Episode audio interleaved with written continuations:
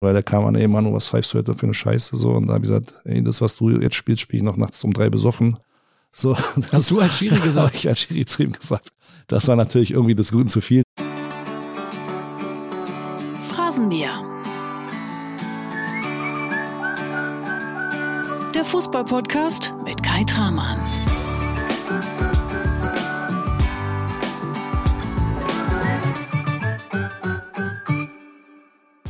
Und heute heißt es Anpfiff für den besten Schiri Deutschlands. Anpfiff für Phrasenmäher Teil 2 mit Manuel Gräfe und der legt hier und jetzt nochmal einen lupenreinen Auftritt hin. Da brauchen wir keinen großartigen Videobeweis, da brauchen wir auch keinen Audiobeweis oder so.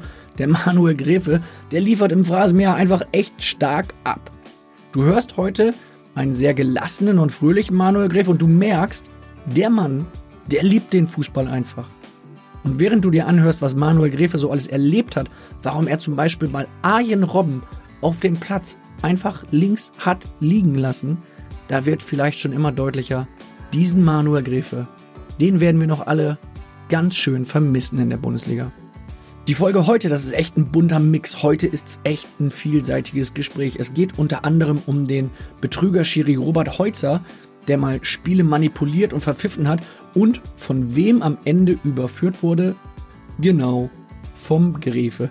Denn Manuel Gräfe, der hat damals in Berlin gegen Robert Heutzer so ein bisschen ermittelt, als er feststellte, da läuft doch was schief. Am Ende, ja, da stand der große Heutzer-Skandal. Es geht heute auch um Shiri Baba Grafati, der mal versucht hat, aufgrund des ganzen Drucks in der Schiedsrichterei sich das Leben zu nehmen.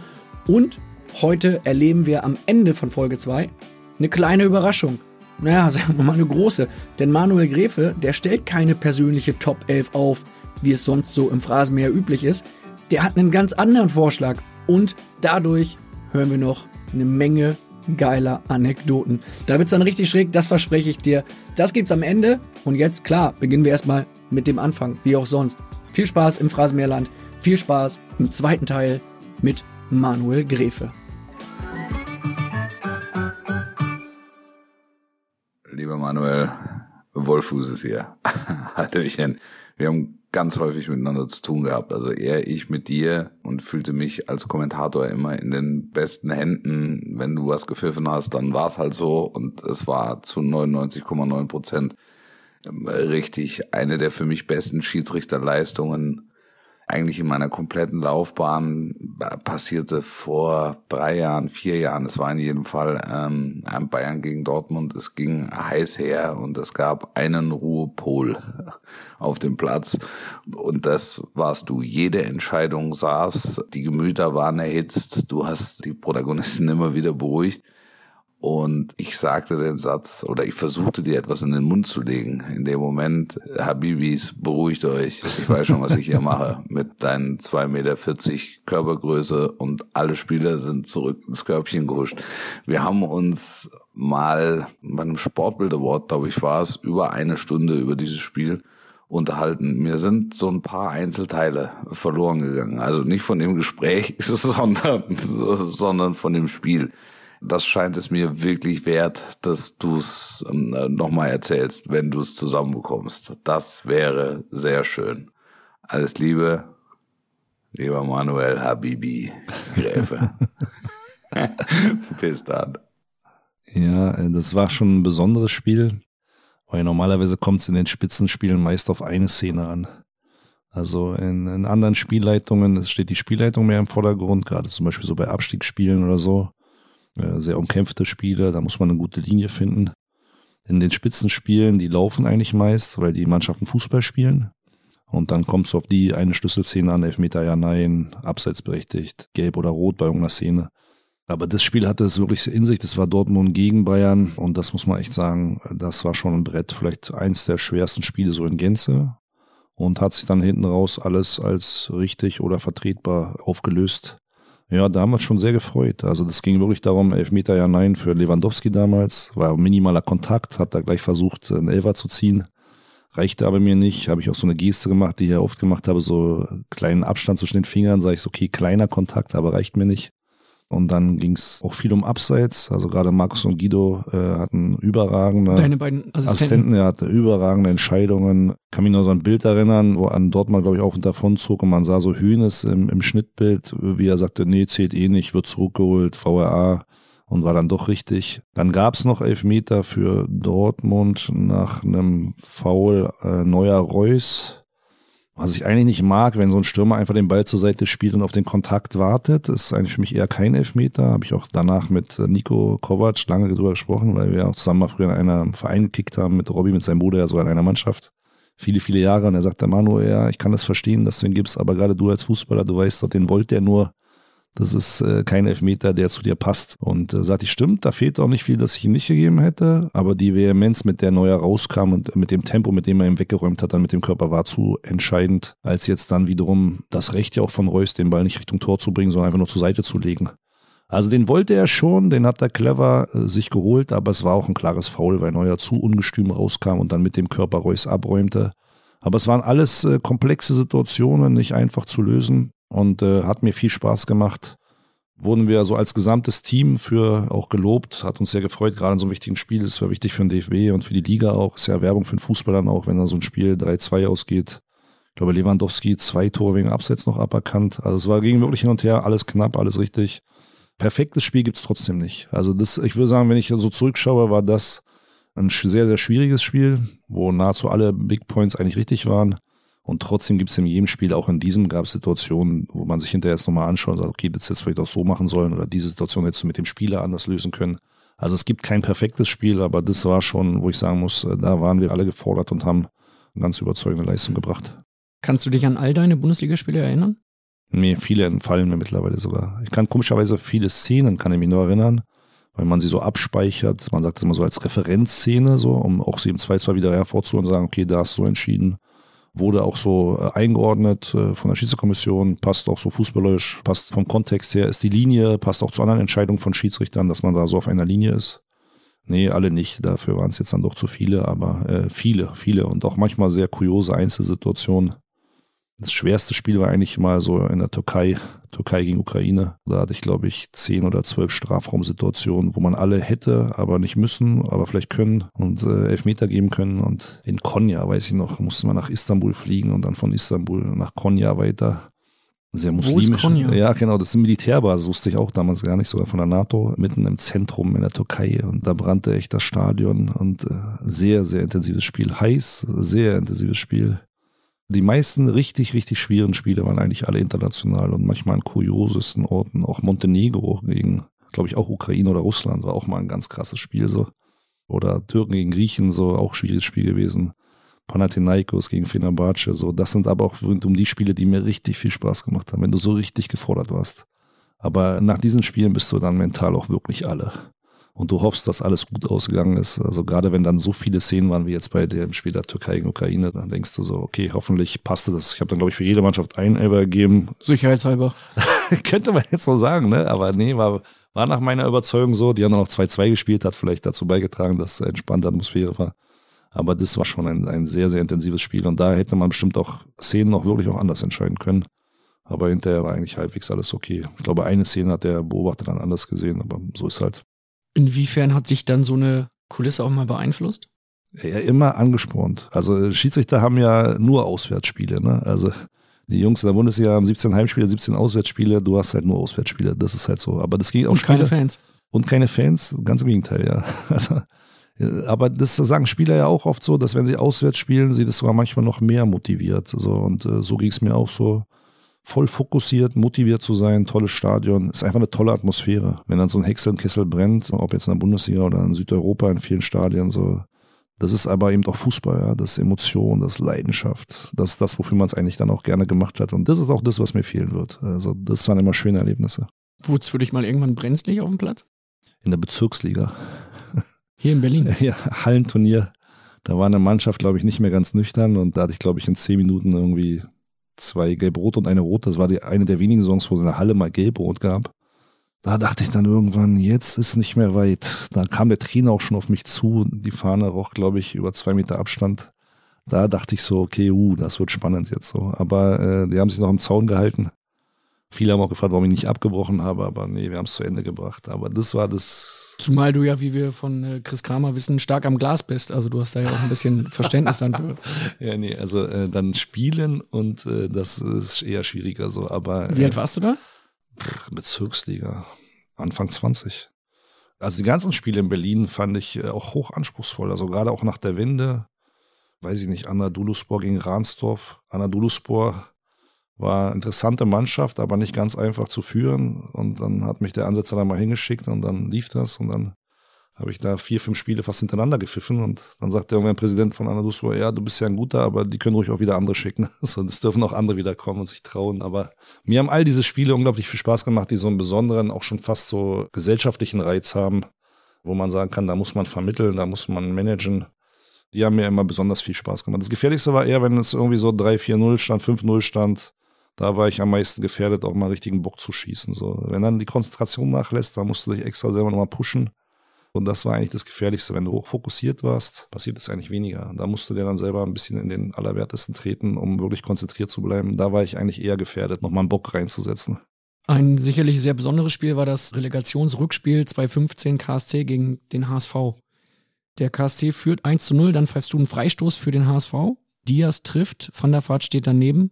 Der HSV rettet sich dann in der Verlängerung noch und Raphael van der Vaart hat jetzt eine Frage an dich.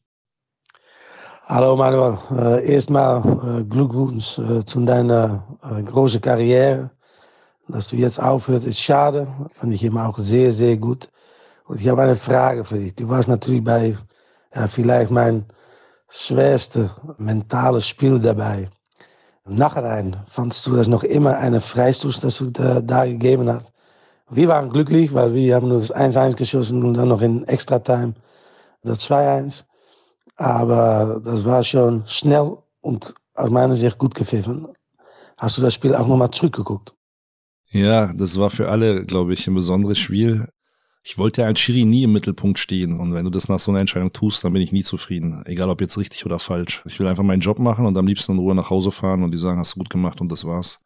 Insofern ist sowas natürlich immer genau das Gegenteil von dem, was ich wollte. Und ich habe es halt so gesehen, ich habe es so bewertet. Ich war danach wirklich in der Kabine erstmal ein bisschen schockiert über die Fernsehbilder und dachte so, hey, wie kannst du dich so täuschen?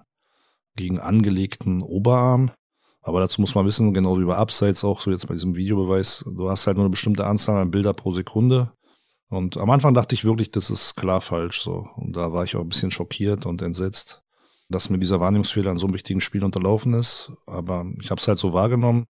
Ruben Hennings stand auch neben mir, der hat das auch ähnlich gesehen. Der von Sportcast kam nach den 90 Minuten und sagte, ja, war Hand. Deshalb war das ja auch am Anfang kein Thema. Also die Karlsruher dachten, ja, okay, es war Hand, ist halt so. Aber erst nach dem Spiel fing das so an, auf einmal so eine Dynamik zu nehmen, weil es dann eben hieß, ja, ist eigentlich eher unberechtigt. Wenn ich jetzt die Bilder von Fotografen gesehen habe, die ja viel mehr Bilder pro Sekunde schießen können und man wirklich genau sieht, wann der Ball auch eben nach unten zurückprallt, dann finde ich es eben dann doch wieder eine richtige Entscheidung, ähm, weil er eben den Schuss aufs Tor geblockt hat damit. Er wusste, das ist ein Querpass, er wusste, er schießt da aufs Tor. Er hatte beide Arme auf dieser Seite und er hat letztendlich den Schuss damit geblockt. Aber ich kann auch verstehen, wenn es jemand anders sieht. Wenn jemand sagt, das ist halt so eine Entscheidung, die ist nicht schwarz oder weiß. Wenn jemand sagt, ja, mag sein, aber das ist mir trotzdem zu nahe Entfernung und ist eine Drehbewegung für ihn natürlich. Für mich war sie nicht natürlich in der Form, wie sie ausgeführt war. Er wusste, der Schuss geht da aufs Tor, da stand das Tor, er hat den Schuss geblockt. Und deshalb fand ich es für mich eine richtige Entscheidung. Aber ich kann auch verstehen, wenn es jemand anders sieht und sagt so, äh, ja, es reicht mir trotzdem nicht und es war für mich eher falsch. Das ist eben im Fußball so, da muss man auch andere Meinungen akzeptieren. Da sieht man eben auch die Macht der Bilder und vielleicht auch mal den Vorteil, den der Videobeweis gebracht hat. Ich glaube, dadurch hat man jetzt gesehen, wie komplex so eine Schiedsrichterentscheidung auch ist. Früher hieß es immer so, ja, das ist falsch oder das ist richtig. Und jetzt haben alle mal gesehen, wie kompliziert sowas ist. Und ganz ehrlich, ich habe auch früher schon manchmal in, in, Medienberichten gedacht, wo ich kritisiert wurde, hä, das war doch aber anders auf dem Feld. Und auch alle Spieler haben es auf dem Feld anders wahrgenommen. Wurde ich aber für kritisiert. Fand ich aufgrund der Fernsehbilder nachvollziehbar, aber mein Eindruck auf dem Feld war ein anderer. So, weil aber das immer eine Frage der Perspektive ist. Umgekehrt hatte ich aber auch Glück. Manchmal habe ich auf dem Feld gedacht, oh, da ist aufgrund der Spielerverhalten äh, falsch entschieden. Man hat ja so eine Rückmeldung auch so über Nachverhalten von Spielern. Und dann haben sie am Fernsehen gesagt, ja, ist richtig. Und manchmal bist du vielleicht zu Unrecht da attackiert worden, manchmal zu Unrecht unterstützt worden. Und es gibt eben die Macht der Bilder. Und ich glaube, das hat Ernst Huberti, WDR-Reporter, schon vor 40 Jahren mal so einen Test gemacht. Vier Kameraperspektiven. Und in dreien denkst du, der schlägt den. Und erst in der vierten siehst du, da sind zehn Zentimeter Abstand zwischen dem Kopf und der Faust. Wenn du die vierte aber nicht hast, sondern die zeigt gerade den Trainer, dann denkst du in drei Zeitlupen, der hat den klar geschlagen. Und genauso ist es auch mit Foul oder mit Hand. Es ist halt immer ein Blickwinkel, den es irgendwie wiedergibt, aber es gibt nicht die ultimative Wahrheit. Das ist vielleicht auch das Hauptproblem vom Videobeweis gewesen, wie er eingeführt wurde, dass alle dachten, jetzt gibt es so die absolute Gerechtigkeit, jetzt gibt es nie wieder einen Fehler. Das ist eine Hilfestellung, aber mehr nicht. Was hätte denn der Videoschiri Gräfe dem Schiedsrichter Gräfe damals geraten? Äh, gar nichts, weil das ist eben auch eine Entscheidung, die vom Videobeweis und vom Videoschiedsrichter gar nicht untersucht wird. Es war ja ein Freistoß. Es war ja eben kein Strafstoß. Ja, also wäre es ein Strafstoß gewesen, dann wäre es überprüft worden und das muss man auch so fair sagen. Es war eben auch nur ein Freistoß. Ne? Es war keine rote Karte, es war kein Strafstoß und irgendwie habe ich mal gehört, ich weiß gar nicht, ob es stimmt so, dass der HSV die ganze Saison keinen direkten Freistoß verwandelt hat. Und das war dann der erste, das ist dann auch Murphys Law. Den hat ja auch Van der Vaart nicht geschossen, sondern Den Diaz. hat auch nicht Van der Vaart geschossen. Ich will ja den Hamburg an diese Illusion und den Glauben nicht nehmen, aber dieses Tomorrow, my friend, habe ich jedenfalls nicht gehört. Ich glaube, das ist hat, nicht gefallen? Ja, es kann ja auch sein, dass ich es überhört habe in dem vollen Stadion. Ich glaube einfach, dass Van der Vaart den Ball sich eigentlich hingelegt hatte und Diaz dann halt einfach sah, dass der Torhüter an der Ecke stand und einfach schlitzohrig den Ball einfach schnell mal gelüffelt hat mit überschaubarer Geschwindigkeit, aber halt die Situation am schnellsten erfasst hat. Wer weiß, wenn Van der Vaart geschossen hätte und er wieder drüber gegangen wäre, dann würden wir heute über diese Szene nicht reden und äh, nie wäre das irgendwie Thema gewesen und trotzdem weiß keiner, wie das Spiel in den nächsten vier, fünf Minuten ausgegangen wäre. Aber so ist halt der Sport. So ist halt dann so, damit musst du leben, auch als Schiedsrichter, dass du dann kritisiert wirst. Und ich danke ja heute immer noch Sepp Blatter, dass er am nächsten Tag zurückgetreten ist, weil 24 Stunden war ich schon irgendwie Thema von Sendersendungen. Das war nicht so schön. Und dann trat er zurück und dann war die mediale Berichterstattung eine andere. Und ich danke auch damals noch Colinas Erben, der Alex Feuer, der das ja jetzt auch für Sky macht. Der war der erste und einzige, der sich am nächsten Tag damals hingestellt hat gegen diesen Mainstream er hat gesagt so, nee, Moment mal, das ist eine Entscheidung im Graubereich, kann man, muss man nicht. Ganz ehrlich, das war der erste und einzige, der sich da so hingestellt hatte, der das so differenziert erklärt hat, so wie er es, finde ich, auch heute noch macht. Aber ansonsten war das öffentliche Urteil eigentlich, wie ich das noch nie zuvor erlebt habe, dass offenbar eine ganze Nation wollte, dass ein Verein absteigt. Also eine solche Vehemenz hast du sonst nie. Sonst hast du irgendwie bei Dortmund oder Bayern, hast du die für Dortmund oder die für Bayern oder du hast die für Augsburg sind oder für Freiburg. Aber da war das bis auf die Hamburg-Fans, glaube ich, alle wollten, dass der HSV endlich mal absteigt. Bin auch noch zurückgefahren an dem Abend, habe mir viele Gedanken gemacht auf der Fahrt, so war echt erst enttäuscht, entsetzt und dann kamen aber nachts schon Bilder, so und dachte ich so, okay, Moment mal. Und zumindest kann ich es jetzt nachvollziehen, warum ich so entschieden habe. Und möge sich jeder sein eigenes Urteil darüber machen. KSC-Spieler Jonas Meffert, der damals den Schuss geblockt hat, der mhm. jetzt beim HSV ist, der hat eine Frage und da merkst du, es ist was ganz Versöhnliches, da ist keiner mehr großartig sauer auf dich. Hören mal rein. Moin Manuel, hier ist äh, Jonas Meffert. Ähm, liebe Grüße aus Hamburg. Das passt ja zu unserer Vergangenheit. Wir haben uns ja vor kurzem erst gesehen und äh, ich hoffe auch wirklich, dass, dass du äh, weiter pfeifen darfst, dass du das noch da irgendwie hinbekommst, äh, weil ich es echt schade finde, wenn so ein guter Schiedsrichter wie du, wenn der jetzt nur wegen seinem Alter nicht mehr pfeifen darf. Deshalb hoffe ich einfach, dass wir uns bald wieder auf dem Platz sehen.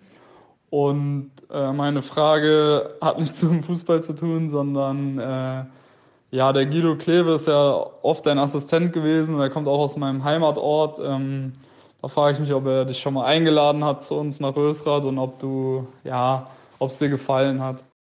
Ja, also ich war schon mal in Rösrath. Äh, Guido wohnt sogar gegenüber von so einer Gaststätte dort, die wir dann besucht haben. Warst du wieder im Glas? ich habe eine Pause Thema. gemacht, nicht damit du reinfällst, sondern nein, wir waren essen. Und nein, es ist ein sehr netter Ort und Guido hat sich da auch schön gemacht. Ich glaube, da kann man sehr, sehr gut leben und er schwärmt auch immer davon und hat mir auch immer berichtet, dass er mit Jonas Meffert da Kontakt hat und aufgrund der Vergangenheit war das natürlich immer was Besonderes und der Kreis schließt sich ja hier wirklich paradoxerweise, ne, dass ausgerechnet er jetzt dann beim HSV spielt und dann der Manager Todd ging auch zum HSV das ist schon paradox manchmal, aber so ist Sport, das gehört eben auch dazu. Und wir haben uns in Kiel letztens nochmal gesehen beim Spiel. Und da ging es ja auch darum, ob Kiel nun Dritter wird oder der HSV. Und dann kam es ausgerechnet in der Nachspielzeit wieder zu einem Handspiel von einem Kieler und er drehte sich um, nein, bloß nicht wieder. da habe ich gesagt, nee, diesmal ist für mich wirklich keine Absicht. Und dann musste ich auch lachen und keiner hat verstanden, warum nach dieser Entscheidung der 95 lachen musste. Also manchmal gibt es schon kuriose Situationen, die sich doppeln. Ich hatte auch zwei Kopfstöße, glaube ich, innerhalb von wenigen Wochen, damals Streit und Meier und dann nochmal in Rostock gegen Pauli, glaube ich, mein Pokalspiel. Das gab es 15 Jahre lang nicht und dann zweimal in wenigen Wochen und jetzt danach auch wieder 15 Jahre lang nicht. Ist schon manchmal kurios, was so im Sport passiert. Werbung. Wie wohnst du? Was für ein Zuhause wünschst du dir? Und wie werden wir in Zukunft leben? Mein Name ist Celine Lauer. Ich bin Michael Fabricius und in unserem Podcast Zwei Zimmer, Küche, Bad gehen wir für euch den großen Fragen des Wohnens auf den Grund. Ich bin Wissenschaftsredakteurin bei Welt. Und ich bin Immobilienjournalist. Zusammen schauen wir uns für euch jede Woche ein neues Thema an. Ich analysiere die Lage mit Blick auf Wirtschaft und Immobilienmarkt. Und ich ordne das Ganze dann aus einer wissenschaftlichen Perspektive ein. Alles rund ums Eigenheim, zum Leben in der Stadt und auf dem Land erfahrt ihr bei uns im Podcast Zwei Zimmer, Küche, Bad. Kommt rein. Werbung Ende. Du warst auch damals äh, Schiedsrichter, als Heiko Herrlich gegen Gladbach eine kleine Schwalbe hingelegt hat, ne? Er ist Im weggerutscht. Pokalspiel. Meinst du? naja, ist gut. Es erinnerte mich damals auch ein bisschen an Streitmeier. Als Ja, Albert wenn- Streit wenn- wenn für Spieler- wenn Spieler natürlich- Norbert wenn- Meyer genau. der Trainer war in Duisburg Genau. und äh, sich hat fallen lassen. Wenn Spieler gerade erst die Seiten gewechselt haben und das noch so kennen mit voller Emotionalität und vollem Einsatz dabei sind und gewisse Automatismen auch vielleicht haben, die sie viele Jahre an den Tag gelegt haben auf dem Platz, dann ist es halt drei Meter neben der Seitenlinie nicht auf einmal in einer emotionalen Situation abzustellen, glaube ich. Die verhalten sich dann halt wieder so und darf man aber auch nicht so ernst nehmen und wissen ja auch alle. Also Albert Streit und Meier, damals gab es ja auch Diskussionen, warum äh, ist der Streit auch äh, vom Platz gestellt worden. Es war aber halt so eine Phase, wo damals Volker Roth, der Ex-Boss, gesagt hat, wir haben zu viele Rudelbildungen. Da müssen wir gegen vorgehen und wer auch immer eine Rudelbildung auslöst, geht auch wegen grob unsportlichem Verhalten vom Feld. Und das hat wunderbar funktioniert. Das gab dann irgendwie mal in so vier, fünf Spielen entsprechende Sanktionen für Spieler beider Mannschaften und dann hörte das auch schlagartig auf. Also da ist so ein Schiedsrichterwesen auch gefordert, gegen so moderne oder Trends gegenzuwirken. Und deshalb ist damals dann eben Streit, weil er halt rausgegangen ist, den provoziert hat und die ganze Situation mit ausgelöst hatte, eben genauso vom Feld gestellt worden wie eben Meier als Trainer. Aber Meier hat eben dann drei Monate bekommen und hat ja seinen Job darüber verloren. Das hatte schwere Folgen für ihn. Und ich glaube, Streit ihm dann eben doch nur ein Spiel, weil man gesagt hat, okay, aber dieses Verhalten wollen wir halt nicht mehr, diese Rudelbildung wollen wir nicht mehr sehen in der Bundesliga, schadet dem Fußball auch. Was schießt du durch den Kopf? Du schmunzelst. Du lachst. Nee, naja, das ist halt so. Das ist halt Teil der Geschichte. So, da kommt mir gerade wieder die, die Erinnerung zu dem Spiel auch hoch und zu einzelnen Szenen und danach in der Kabine und die Aufgeregtheit, warum der jetzt auch und dann den Sonderbericht zu schreiben, das zu dokumentieren und du darfst halt dann kein Interview geben zu Sachen, die sozusagen Sportgerichtsverfahren nach sich ziehen. Und da wäre es halt auch gleich gut gewesen, wenn man gleich begründet hätte, ja, das ist dies Jahr die Anweisung. Aber da hat sich viel getan. Also, das muss man ja auch mal sagen. Die deutschen Schiedsrichter sind die einzigen, glaube ich, weltweit, die noch Interviews geben dürfen. Da ist auch noch Volker Roth zu verdanken. Der hat einmal gesagt, wir wollen Persönlichkeiten haben, also könnt ihr euch bitte auch hinstellen und eure Entscheidungen erklären oder eben verteidigen oder auch sagen, wenn ihr einen Fehler gemacht habt. Das ist bei UEFA nicht erlaubt, dass Schiedsrichter sich äußern, FIFA nicht, in anderen Ländern nicht. Und das verdankt man immer noch Volker Roth, dem Ex-Ex sozusagen Chef. Der hat das durchgesetzt und das finde ich auch richtig und gut so. Und rund ums Spiel kann man sich so äußern, wie man möchte, aber eben das einzige, die einzige Ausnahme ist eben zu Sportgerichtsurteilen nicht oder zu Sportgerichtsverfahren. Deshalb konnte man es damals nicht erklären. Und jetzt diese herrlich Geschichte war halt auch so eine kleine Anekdote. Da mussten ja alle eher schmunzeln drüber. Das ist dann so, so ein plumper Versuch gewesen, aber das wusste er in dem Augenblick auch selber. Es war ihm, glaube ich, jetzt dann selber auch schon peinlich fast. Und es ist ja dann auch irgendwie von allen Seiten äh, vom Tisch genommen worden. Alles gut. Jetzt äh, sprechen wir über den Umgang mit Druck, über den Umgang mit besonderen Szenen. Wir haben in Phrasenmeer Teil 1 auch schon über den Fall Baba Grafati gesprochen. Dein Schiedsrichterkollege, der sich im November 2011 vor der Partie Köln gegen Mainz versucht hat, das Leben zu nehmen. Wie hast du das damals erlebt? Ich weiß ehrlich gesagt gar nicht mehr, wo mir diese Nachricht übermittelt wurde. Ich weiß nur, dass ich schockiert war und aufgrund der Vorgeschichte auch dachte, okay, hat das doch nicht aushalten können und war nur froh, dass das dann überlebt hatte, so erstmal. Das war das Erste. Und dann wurde ich ja eine Woche später auch zum Spiel in Köln angesetzt und das war in Köln passiert und äh, im gleichen Hotel gebucht. Okay, das war jetzt kein Vorwurf an die Zentralverwaltung, das macht man so aus dem Autotismus heraus, aber es war für mich unvorstellbar, ins gleiche Hotel zu fahren. Dann wurde dann ein anderes Hotel gebucht. Dann habe ich halt da den Abend verbracht. Am Vorabend aber so angespannt war ich selten äh, in meinem Leben. Also vielleicht vor dem Pokalenspiel positiv angespannt, aber da war ich wirklich negativ angespannt. Es war einfach eine besondere Situation, jetzt Köln gegen Gladbach in der Situation, dahin zu fahren, zu wissen, er hat eine Woche vorher versucht, sich da das Leben zu nehmen und dann war das irgendwie ein angespanntes Wochenende. Das ist ja auch kein Wunder. Und als ich dann die Tasche gepackt habe vor dem Spiel, da habe ich ist mir wirklich so eiskalt den Rücken runtergelaufen. Da dachte ich so, jetzt hat er sich gerade, muss man ja so deutlich sagen, die Badewanne gelegt und die Pulsadern aufgeschnitten. Das fand ich so krass, das habe ich nie vergessen so. Und da habe ich mir gedacht, das darf sich nie, nie wiederholen. Du meinst den gleichen Zeitpunkt dann, also als du Genau, also als ich die Tasche gepackt habe und dann irgendwann runterging, hatte er das ja die Woche vorher genau zu dem Zeitpunkt gemacht. Und das fand ich krass. Und ich kam auch unten an und da sagten auch die Jungs so, ey, Manu, alles okay, so, war ich schon auch ein bisschen bleich. So. Edgar Steinborn war damals unser Beobachter und der kam eben damals schon ins Hotel, was nicht so üblich war, holte uns ab, begleitete uns und für den, der hat es gemerkt mit all seiner Routine, es spielt jetzt dieses Spiel heute eigentlich gar keine Rolle, sondern eher das Führen, Begleiten von Menschen. So. Und der hat uns jeglichen Druck genommen, der hat uns super begleitet, hat das wirklich perfekt gemacht, muss man sagen. Und äh, auch nach dem Spiel kam er an und hat kein Wort über das Spiel verloren.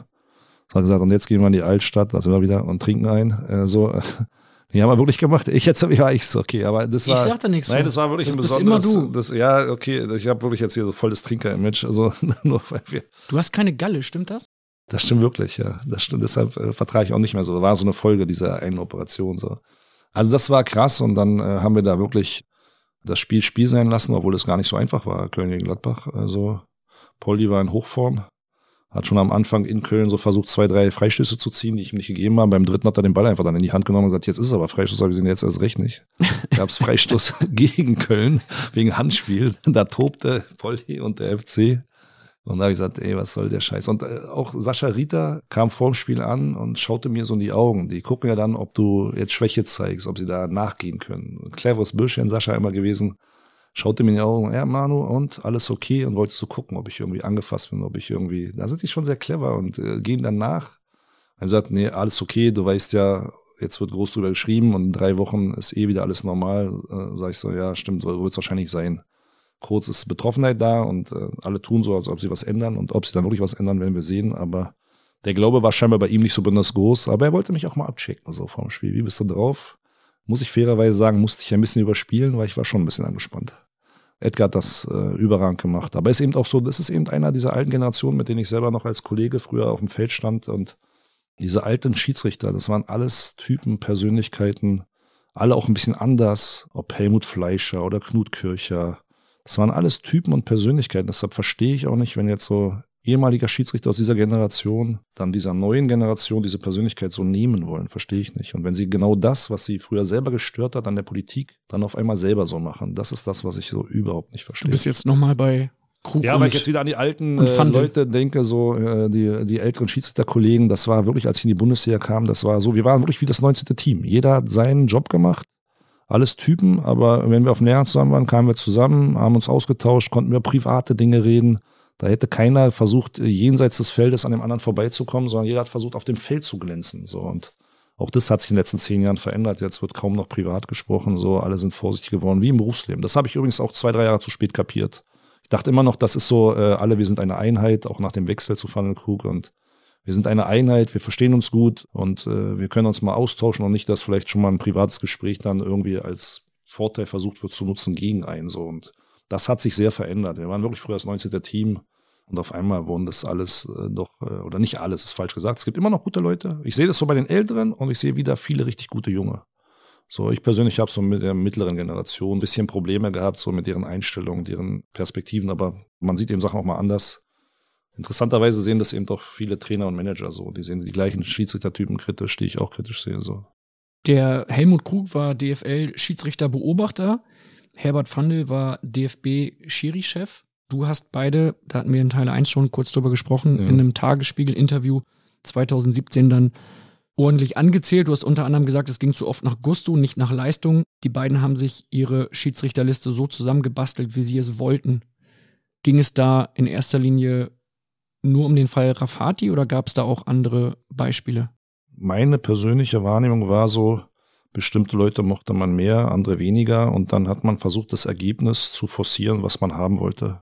Ich habe mal ein Interview von Ralf Fährmann in Erinnerung gehalten, als er auf einmal richtig gut gehalten hat, für Journalisten überraschend, schien mir so, warum sind sie auf einmal so gut? Dann sagt er so, ich spüre endlich das Vertrauen äh, des Trainers und es gibt mir Selbstvertrauen und das ist natürlich im Sport wichtig. Und das ist auch für jeden Schiedsrichter wichtig. Und wenn du dann Leuten äh, das Selbstvertrauen nicht gibst oder die Zustimmung nicht gibst oder sie vielleicht sogar anders behandelst als andere, dann schafft das ein Ungleichgewicht und das macht natürlich dann manche wirklich schwächer.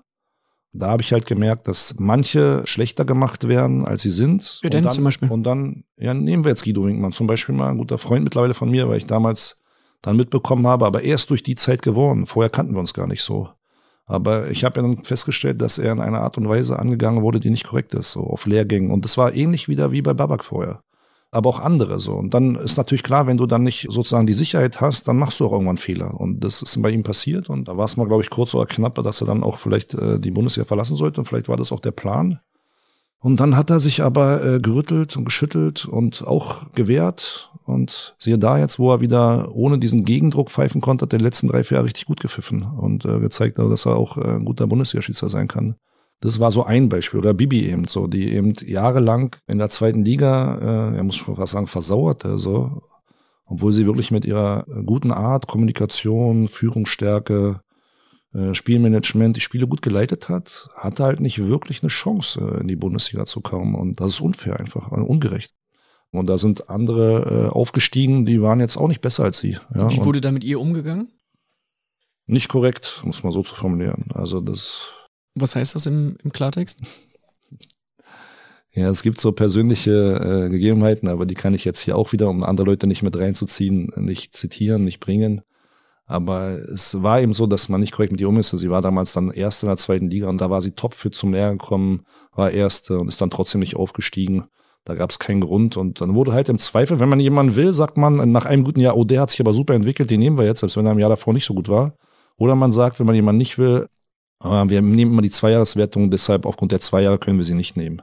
Bibi hat ihre Leistung gebracht und letztendlich würde ich schon auch sagen, war das eine Mischung aus dann, weil Reinhard Grindel DFB-Präsident war, weil muss man auch sagen, öffentlicher Druck aufkam, auch hier über die Zeitung mit den vier Buchstaben. Bild. Ja, Bild. Ja. Also es war schon so, dass diese Mischung aus allem dann dazu beigetragen hat, intern ein paar sie unterstützt haben. So, aber die entscheidenden Leute wollten eigentlich erst nicht. Und dann kam es zum Wechsel zu Fröhlich und dann Grindel eben. Und dann ist sie endlich auch mal aufgestiegen und hat ihre Chance bekommen. Und wenn man halt früher hörte, was für Sprüche sie ertragen musste, die waren schon äh, nicht in Ordnung. Und äh, sie hat sich trotzdem durchgesetzt. Was sind das für Sprüche? Ja, sie hat sich trotzdem durchgesetzt. Und ich bewundere so ihre Hartnäckigkeit und ihre Zielstrebigkeit, es dann trotzdem zu schaffen und sich durchzusetzen. So. Und natürlich hat sie auch Fehler gemacht. Sie ist auch nicht fehlerlos wie keiner von uns. Ich nicht, sie nicht, keiner. Aber sie hat die Spiele gut gemanagt. Sie ist verdient in die Bundesliga aufgestiegen und sie hat bewiesen, dass sie Bundesligaspiele pfeifen kann und es sollte einfach um eine faire Chance gehen. Und das war halt bei diesen ehemaligen Führungskräften nicht der Fall. Die haben halt die Leute nicht gleich behandelt. Aus meiner Perspektive, das ist meine persönliche Wahrnehmung. Und wenn es dann in den grenzwertigen Bereich geht, äh, so auch wieder bei Leuten, wo es dann persönlich wird, dann äh, war das die Mischung aus eben, dass es nicht nach Leistung geht, dass die Leistungen schlechter wurden und eben, weil schon wieder Leute, wo ich so dachte, wo ich mir Gedanken gemacht habe, da habe ich dann eben dieses Interview gegeben, um Transparenz zu erzwingen, dass man dann genauer hinschaut, dass es halt dann nicht mehr so leicht ist. Du hast es angesprochen, Lutz Michael Fröhlich rückte dann auf in die äh, Führungsriege, ist jetzt noch äh, DFB Schiri Boss und äh, Andi Rettich, den wir in Teil 1 schon mal gehört haben, hat dazu eine durchaus charmante Frage. Ja, lieber Manuel, Andreas Rettig aus Köln. Du hast die Möglichkeit, mit Herbert Fandl und äh, Helmut Krug einen zünftigen Skatabend zu verbringen oder mit Lutz Michael Fröhlich beim feinsten Italiener in Berlin einen Abend zu verbringen. Ja, wofür entscheidest du dich? Momentan würde ich sagen, weder noch. Aber grundsätzlich ist es immer ja mein Ziel nicht gewesen, dass ich Leute persönlich angehe oder dass man sie entfernt. Dann würde ich ja genau den gleichen Fehler begehen, den sie begangen haben. Es ging mir immer darum, dass irgendwie sich ein System ändert und dass vielleicht auch Menschen mal reflektieren, und wie man nicht reflektieren konnte nach einem Selbstmordversuch eines Menschen, der sie doch deutlich in die Verantwortung auch dafür genommen hat, also es hat Babak jedenfalls gesagt, verstehe ich halt nicht, wie man nicht reflektieren kann und sich darüber Gedanken machen kann. Am liebsten hätte ich mich mit allen mal ausgetauscht und zwar offen und ehrlich, aber wahrscheinlich ist es besser dann immer unter vier Augen, weil dann ansonsten spielt jeder vielleicht auch eine Rolle. Ich habe oder das ein oder andere wirklich nicht verstanden, auch muss ich ganz ehrlich sagen, wieso man so handeln konnte nach all den Vorkommnissen, die schon waren bei Herbert und bei Helmut, ich habe ja gar nichts gegen sie persönlich. Ganz im Gegenteil, ich habe sie beide immer als Schiedsrichterkollegen sehr geschätzt.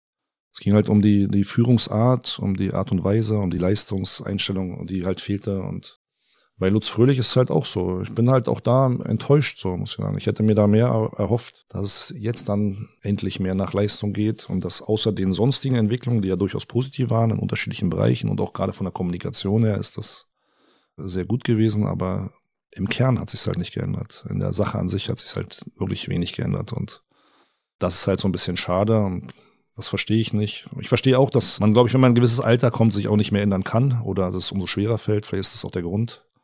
Aber grundsätzlich wünsche ich mir eigentlich immer, dass wenn man sich austauscht im Dialog, dass man aufeinander auch eingeht. Ansonsten kann man ja nur Monologe halten. Dann redet jeder für sich und dann geht man wieder auseinander. Daraus lernt man ja nichts, sondern es geht ja darum, dass man Dialoge führt und das Argument des anderen irgendwie auch aufnimmt. Und man muss ja nicht vielleicht immer sofort sagen, ja, okay, aber dass man darüber nachdenkt und vielleicht irgendwie nur einen Punkt mit aufnimmt, wo man sagt, ja, ist ja vielleicht doch nicht unberechtigt gewesen, so. Und natürlich würde ich auch von denen gerne hören, ja, was ist jetzt konkret gewesen? Was hat die an mir gestört? Ruf sie doch an. Ja, der Zeitpunkt ist jetzt, glaube ich, verpasst. So, äh, ich habe das Gesprächsangebot hundertmal unterbreitet. Ich habe auch hunderte Gespräche geführt, jetzt gerade mit Lutz. Bestimmte Sachen äh, im Vorfeld immer wieder angesprochen, die dann genauso äh, eingetreten sind oder wo ich dann gedacht habe, nee, das musste mal sich endlich ändern. Aber wie gesagt, das ist meine persönliche Einschätzung. Äh, ich muss da ja auch nicht richtig liegen. Das ist meine persönliche Einschätzung, deckt sich aber mit vielen Kollegen. Und das unterschätzen die immer so. Die denken immer so, ich wäre der Einzige. Dabei rufen mich unglaublich viele junge Schiedsrichter an und sagen immer, danke Manu, dass wenigstens du das sagst. Sag ich, aber warum äh, bin ich immer der Einzige? Warum nicht ihr? Na, du siehst doch schon, was sie mit dir probiert haben und du bist einer unserer Besten. Äh, wenn sie es mit dir probieren und so umgehen, was meinst du, was sie mit uns machen würden? Deshalb sagt da keiner was und äh, rufen mich halt alle immer an, sprechen mit mir unter vier Augen, vier Ohren, auf Lehrgängen, in Telefonaten, klagen auch manchmal ihr Leid, aber trauen sich dann doch nichts zu sagen, weil, muss man auch ehrlich sagen, mittlerweile geht es um viel Geld, wollen alle dabei bleiben und es geht natürlich auch um, um den Spaßfaktor. Also sie wollen halt auch in der Bundesliga agieren ne? und das dann sozusagen für die Sache selbst Opfer zu bringen und vielleicht zu gefährden, das ist nicht jedermanns Sache. Und wenn ich jetzt so die Entscheidung wieder sehe zum Videobeweis für diese neue Saison, fällt mir halt auch wieder auf, dass es eher Leute sind, die eben nicht politisch so nah bei den Leuten sind oder regional oder die auch mal eine eigene Meinung haben so und die dann auf einmal komischerweise als Helfer als AFA vom Videoschiri auf einmal nicht mehr dabei sind, nur weil sie vielleicht mal ein Typ sind oder auch Assistenten. Oder die dann als Assistenten aus der Bundesliga verschwunden sind, bei denen fällt es halt nicht so auf. Aber die gibt's halt auch und davon gibt's viele, viele Geschichten. Was rätst du denn jungen Schiedsrichtern heute? Ja, wenn du Karriere machen willst, ist es äh, relativ klar, dass du dich sehr zurücknehmen musst. Und ganz ehrlich, als ich jung war, habe ich es ja auch nicht gemacht. Steht ja mir auch nicht zu. Ist ja wie in der Mannschaft, wenn du jung bist, äh, heißt auch erstmal einfinden, ankommen, lernen, besser werden. Aber von Führungsspielern muss man irgendwann mehr erwarten. Und genauso erwarte ich das von Führungsschiedsrichtern, dass sie Verantwortung übernehmen und dass sie natürlich auch, ich nenne es mal gesunden persönlichen Egoismus, auch auf sich schauen, dass sie vorwärts kommen, aber auch für die Sache. Aber ich bin, bin ganz optimistisch bei den Jungen. Da haben wir wieder richtig gute Talente dabei, wirklich auch verschiedene so. Und sie sollen einfach sich nicht verbiegen, sie sollen so, so bleiben, wie sie sind. Deshalb sind sie so in die Bundesliga gekommen. Man kann an Kleinigkeiten lernen, die muss man auch mitnehmen. Aber sie sollen an sich selbst glauben und sie sollen immer ehrlich und geradeaus bleiben. Das wäre mein Wunsch so. Wer ist denn so der Talentierteste? Wer könnte der nächste Gräfe werden? das kann man schwer sagen. Und jeder Name, den ich jetzt nenne, wäre wahrscheinlich auch schwierig für denjenigen selbst, so, weil er dann unter besonderer Beobachtung ist. Aber wir haben schon ein paar ganz gute. So. Also Daniel Siebert jetzt international hat einen guten Euro-Einstand gemacht. Sicherlich so von schon den etwas älteren, jüngeren Anführungszeichen von Svenja Blonski halte ich halt sehr viel. So Florian Badstüben, da muss man gucken, wie der sich entwickelt, das ist ganz neu. Das ist eigentlich sehr talentiert. Da gibt es schon einige, jetzt habe ich ein paar genannt, damit ist es ein bisschen verteilt. Da gibt es schon so ein paar, die, die richtig gut sind und auch andere Junge sind noch richtig gut. Aber man muss auch eins sagen, die stehen vor einer noch schwierigen Aufgabe, weil die haben noch nie unter Fans Bundesliga zum Beispiel gepfiffen. Das sind Leute jetzt in die Bundesliga aufgestiegen, die haben Bundesliga gepfiffen, aber noch ohne Fans. Und das sind zwei Welten. Das ist wie zwei Sportarten. Da muss man auch sehen, wie die Leute damit klarkommen, wenn auf einmal wieder Fans da sind, wie sie sich entwickeln. Und diese Entwicklung kann man ja mal schwer voraussagen. Aber so grundsätzlich gibt es da ein paar richtig gute, talentierte Schiedsrichter wieder. Du hingegen musst deine Karriere jetzt beenden, darfst dafür wieder Sportwetten platzieren, wenn du möchtest. Auf wen würdest du als Meister setzen dieses Jahr? Also mit Wetten äh, kenne ich mich nun wirklich nicht aus, aber wenn man auf Sicherheit setzen will, würde man sicherlich wieder auf Bayern tippen.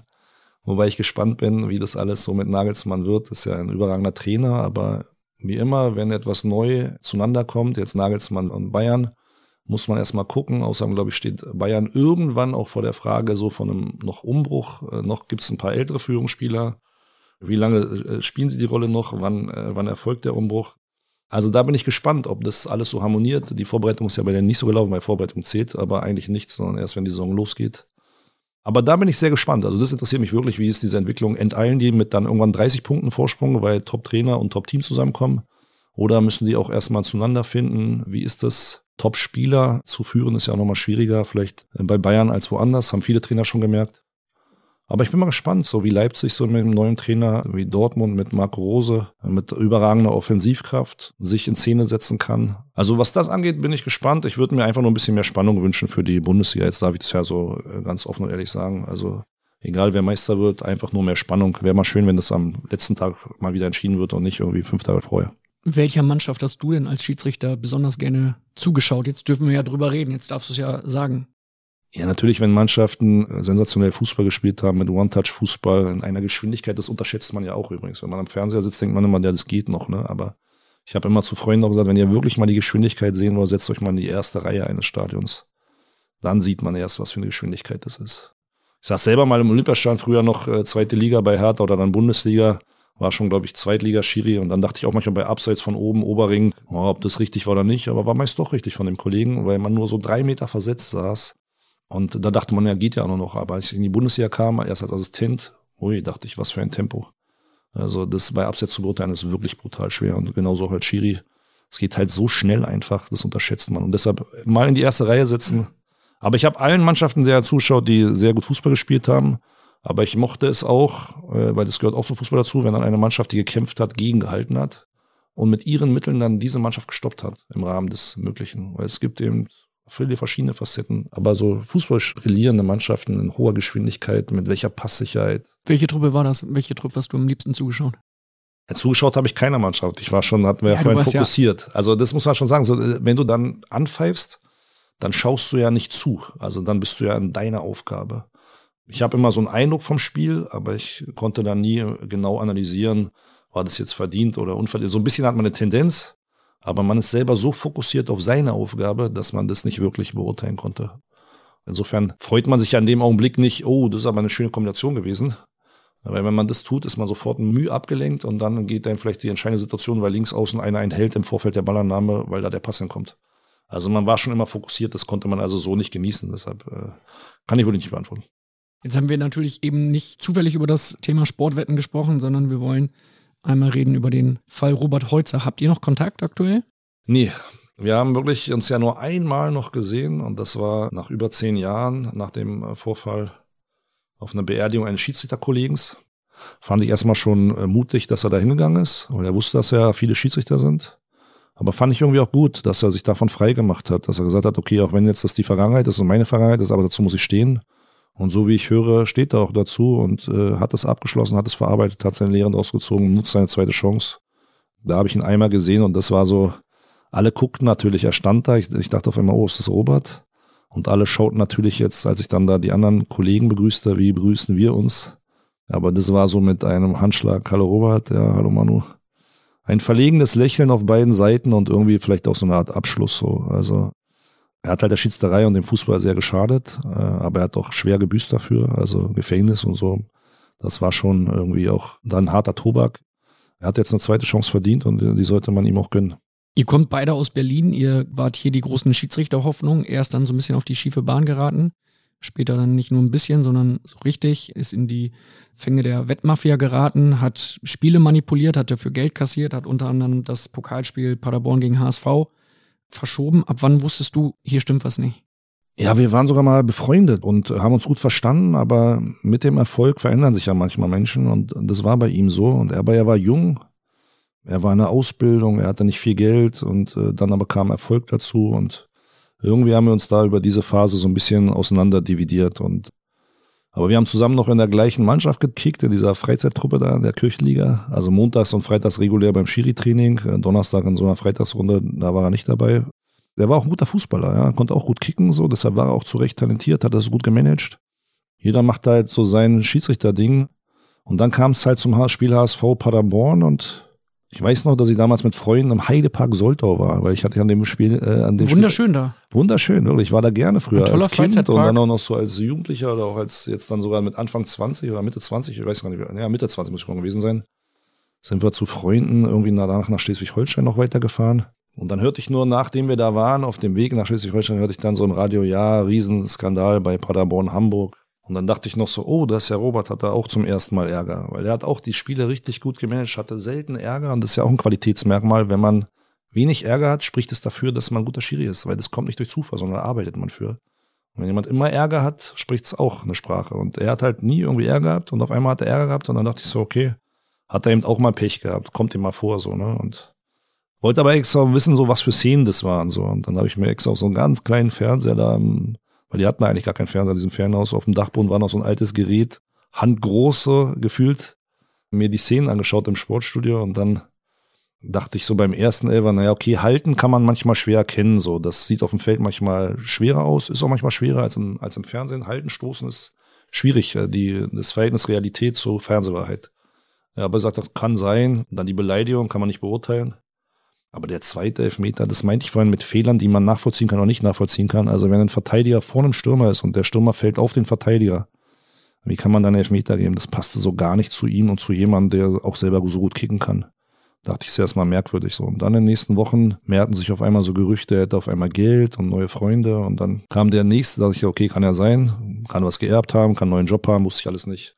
Dann kam das nächste Spiel wieder, irgendwie ein Fehler, Ende Oktober. So. Und dann wurde ich langsam misstrauisch und habe ja damals auch viele Leute immer befragt, so, weil da habe ich gedacht, so ey, nicht, dass hier irgendwas Komisches gerade passiert. So. Aber ohne Beweise kannst du sowas nicht erheben. Ist ja auch erstmal, jeder kann mal Pech haben, jeder kann trotzdem auf einmal zu Geld gekommen sein. Aber das Entscheidende war dann für mich, Anfang Dezember dann, zu meinem Zweitligaspiel bei 60, äh, kam dann ein Assistent, der bei Holz auch mitfuhr.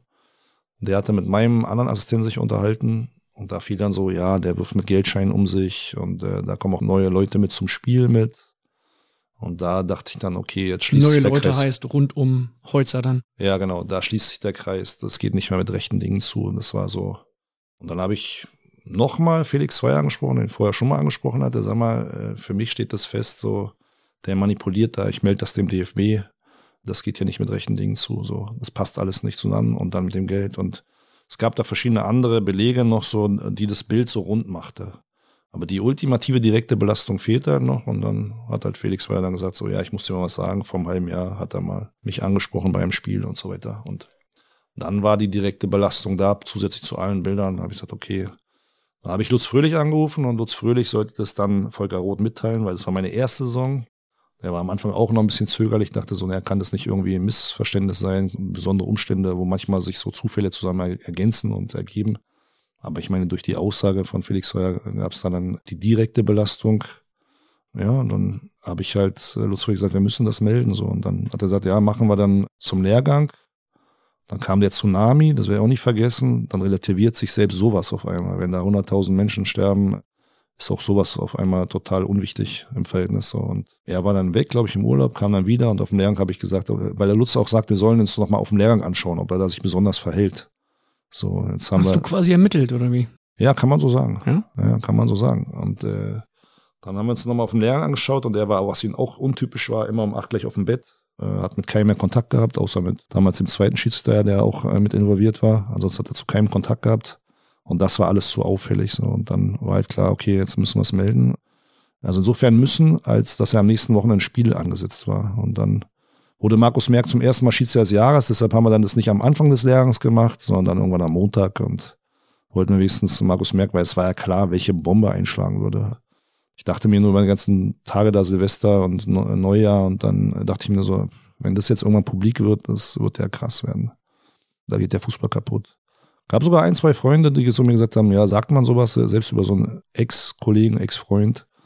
Aber das stand für mich außer Frage. Also äh, jetzt könnte man sagen, Bier ist Bier, Schnaps ist Schnaps. Also das muss man schon auch trennen können. Also wenn jemand bescheißt, dann ist der Fußball tot. Und das ist jetzt wieder die gleiche Parallele zu der Führung. Ja, also ob ich betrüge da oder da, ist für mich kein Unterschied. Eine andere Qualität natürlich.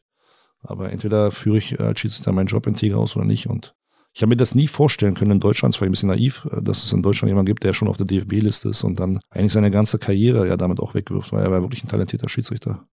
Aber er war jung, falsche Freunde, falscher Zeitpunkt, wahrscheinlich von denen auch geschickt gemacht, so um Finger gewickelt. Und naja, ich habe es noch nie erlebt, muss ich auch sagen, da, äh, dass dann jemand drei Wochen auf Seite 1 der Bildzeitung war und das war er und das war schon auch deutlich dann für ihn, was er da die Folgen als junger Mensch zu spüren bekam. Aber ich glaube, er hat eben daraus gelernt und schade, dass es überhaupt dazu gekommen ist. Aber und ich es gab mal so eine Situation bei uns, da haben wir es durch Zufall nochmal gesehen äh, im Sommer, also vor diesen äh, Ereignissen. Da hat er ja schon manipuliert, was ich nicht wusste. Da haben wir im Club mal getroffen und dann kam er am nächsten Tag mit Brötchen hoch zu meiner Freundin und mir. klingelte so, dann haben wir zu einem Frühstück, dann dachte ich nochmal so, okay, vielleicht wird es nochmal was, so ein bisschen Bekanntschaft, Freundschaft. Ich fragte ihn irgendwann so alleine, ja, wie geht's dir denn? Und dann zögerte er so für eine Sekunde so. Im Nachhinein dachte ich immer so, vielleicht wollte er mir damals was sagen. Weil das war nämlich, glaube ich, der erste Versuch, der gescheitert war. Und dann war einer, glaube ich, und vielleicht wollte er mir was sagen, aber hat es noch nicht gesagt. Ich weiß nicht, ich werde es nicht rausfinden. Vielleicht irgendwann jetzt, das würde mich zum Beispiel nochmal interessieren, irgendwann nochmal mit ihm ein Gespräch zu führen. So, wie er das alles so gesehen hat und reflektiert hat und so. Aber wie ich höre, macht er das ein wirklich äh, irgendwie seriöses Leben. Er hat auch seine Strafe abgesessen und sollte dann wie jeder auch eine zweite Chance im Leben bekommen. Felix Zweier war damals sein Assistent und äh, hat zuerst gegen Robert Holzer ausgesagt. Später stellte sich dann raus, dass er auch mal Geld angenommen hat. Ja, das wusste ich halt nicht. Am Anfang habe ich gedacht, als das Gerücht aufkommt, wen glaubst du mehr, ihm oder Robert Heutzer? Dann glaubt man natürlich eher mal dem auch dann noch Mitaufklärer, auch wenn zum Schluss. Aber man muss ganz ehrlich sagen, wenn er rechtzeitig, was seine Pflicht gewesen wäre, das gemeldet hätte, dann wäre es zum Spiel HSV Paderborn nie gekommen. Das war schon schwierig äh, genug, aber da konnte man sagen, okay, er war 20 oder 19, er war sehr jung, konnte er vielleicht mit der Verantwortung nicht umgehen, aber das war schon grenzwertig. Aber ich habe ihm dann damals diese Frage einmal gestellt. Sag mal, hast du das Geld genommen, ja oder nein, diese 300 Euro? Da kam es auch zum kurzen Zögern und dann nein. Dann dachte ich so, wenn mir jemand diese Frage stellt, dann wäre ich erbost so, würde jemand die Freundschaft kündigen oder die Kollegialität aufkündigen so oder zumindest deutliches Wort mit ihm reden. Aber jeder Mensch ist auch anders und er ist generell ein anderer Typ als ich so und äh, dann kann man auch anders reagieren. Jetzt im Nachhinein werde ich das natürlich anders. Jetzt weiß ich halt, okay, hat er vielleicht auch kurz überlegt, ob er mir die vielleicht auch Wahrheit sagen soll oder nicht. Und deshalb sehe ich das halt kritisch. Die Integrität des Sports steht und fällt mit dem Schiedsrichter. Wenn der äh, Geld nimmt, äh, um irgendwie Spiele äh, zu manipulieren, dann ist der Sport tot und das geht halt nicht. Und Robert Heutzer hat gestanden, hat sich entschuldigt, hat seine Strafe auch bekommen, hat sie abgesessen, dann ist auch irgendwann gut. Ja, und ich wünsche Robert auch persönlich alles Gute für sein Leben. Aber wenn man es nicht macht und nicht dazu steht und keine Verantwortung übernimmt, da habe ich halt eine andere Einstellung zu. Und wenn das jetzt stimmt, dass er ihm die 300 Euro genommen haben soll, wie es im Sportgerichtsurteil steht, dann finde ich, sollte halt jemand auch kein Profispiel mehr leiten. Äh, was ist das für ein Vorbild für die anderen Zehntausenden von Amateurschiedsrichter, die Woche für Woche ihren Kopf hinhalten für 15 Euro oder weniger auf die Dorfplätze gehen über viele Jahrzehnte und damit kein Geld verdienen und auch für den Sport an sich. Das ist meine persönliche Meinung aber dazu. Hätte er damals äh, auch anders agiert, wäre es auch was anderes gewesen. So, aber als es jetzt irgendwie nochmal alles Thema wurde und er das ja auch offensichtlich nicht angegangen ist, also damit eingeräumt hat, weil sonst nimmt man so ein Urteil ja nicht an. Also jedenfalls glaube ich, sollte man es nicht annehmen. Aber das ist meine persönliche Meinung dazu. Da kann auch jeder eine andere Meinung haben. Wenn jemand sagt, für ihn ist es äh, dann sozusagen mit dem Urteil dann auch abgegessen und dann sollte jemand die Chance wieder haben, weil der DFB nicht so geurteilt hat, dann mag es so sein. Aber ich habe mein Problem damit, weil er kann ja alles andere machen, aber eben Schiedsrichter ist dann halt schon schwierig.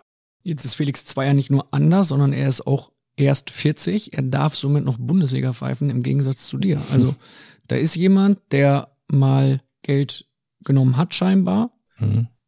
in einem Zusammenhang eines äh, Wettskandals, der aktuell in der Bundesliga pfeift. Du bist aufgrund deines Alters raus. Ist das fair? Ah, das kann man, sollte man nicht miteinander verknüpfen. Es ist jetzt rechtlich äh, und sportrechtlich so abgehakt dann ist es eben so. Trotzdem ist natürlich entscheidend auch, wie agiert die Führung, wie geht die damit um. Ich erinnere mich an Michael Kempter, der dann aufhören musste aufgrund verschiedener Vorkommnisse. Und die finde ich persönlich, wenn es da irgendwelche anderen Probleme gab, aber nicht so entscheidend wie die Integrität an sich, ob jemand Geld nimmt oder nicht. Da meine ich halt auch wieder, das gibt so wieder unterschiedliche Auslegungen. Ne? Bei, bei dem einen sagt man es okay, bei dem anderen sagt man nicht okay, ist irgendwie nicht nachvollziehbar. Persönlich äh, kann ich das nicht nachvollziehen, vor allem, dass man ihn nicht so dann noch über Gebühr, ich finde, er, ist, äh, er macht seine Sache wie ein durchschnittlicher Bundesliga-Schiri. So, ich finde jetzt nicht, dass er so ein überragender Schiedsrichter ist, aber er ist kein schlechter Schiedsrichter in der Bundesliga gewesen. Mir zu viele Einzelfehler, aber meine persönliche Meinung. Aber ansonsten müssen das andere Gremien entscheiden und es ist auch nicht meine Aufgabe mehr. Und ganz ehrlich, ich verbinde das zum Beispiel gar nicht miteinander. Und wenn jetzt die Altersdiskriminierung aufhört und das rechtliche Sportrecht alles abgehakt ist, dann kann er davon auch profitieren und bis 50 pfeifen, wenn er fit ist. Dürfte Felix Zweier deiner Meinung nach denn noch Bundesliga pfeifen? Ja, ist ja wie gesagt nicht meine Aufgabe. Wäre ich da in Verantwortung, hätte ich dazu meine Meinung. Äh, die habe ich ja auch kundgetan. Aber ist nicht meine Verantwortung. Und dann muss ich mir darüber ja keine Gedanken machen, wenn es nicht in meiner Verantwortung steht. Das ist meine persönliche Meinung, habe ich dazu gesagt. Aber ist ja nicht meine Verantwortung. Und wenn die Leute argumentieren, gibt es ja auch was, was man so sehen kann vielleicht.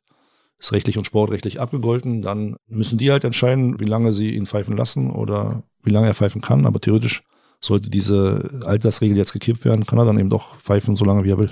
Wenn wir jetzt so über Skandale und Enthüllungen reden und über Ermittlungen, dann ist es ja eigentlich kein Wunder, dass du mal Sportjournalist werden wolltest, oder?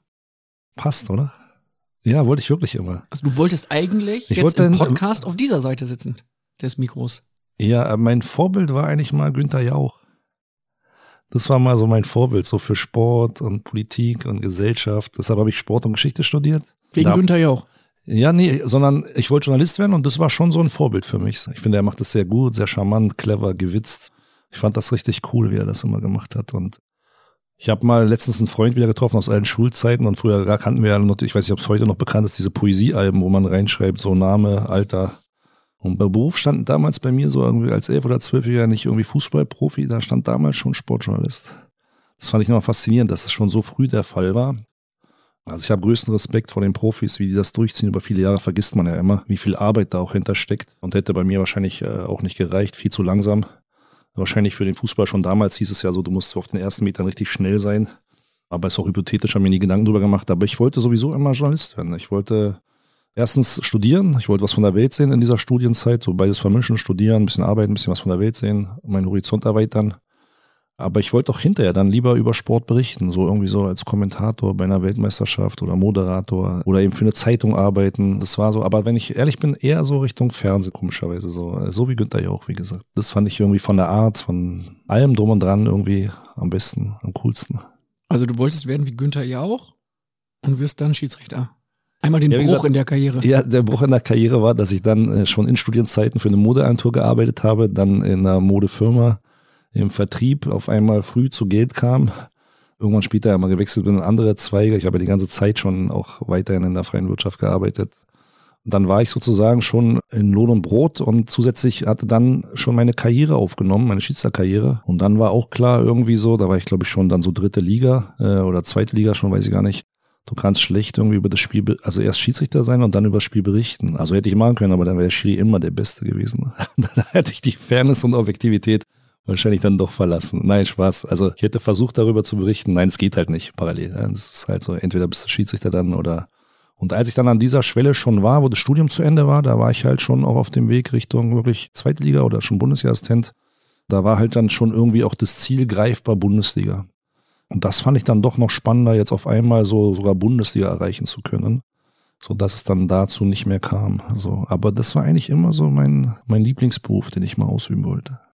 Jetzt bist du ja auch äh, Sportjournalist in einer gewissen Art und Weise. Du warst äh, 2014 bei der ARD, Ja, bei der Weltmeisterschaft in Brasilien als äh, Schiri-Experte, jetzt bei der Europameisterschaft 2020 oder 2021 eigentlich beim ZDF.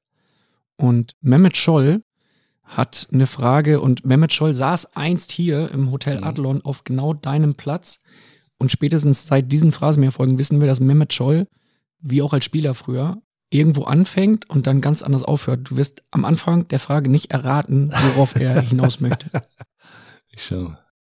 Lieber Manuel, lieber Kai, herzlich willkommen im Phrasenmeer.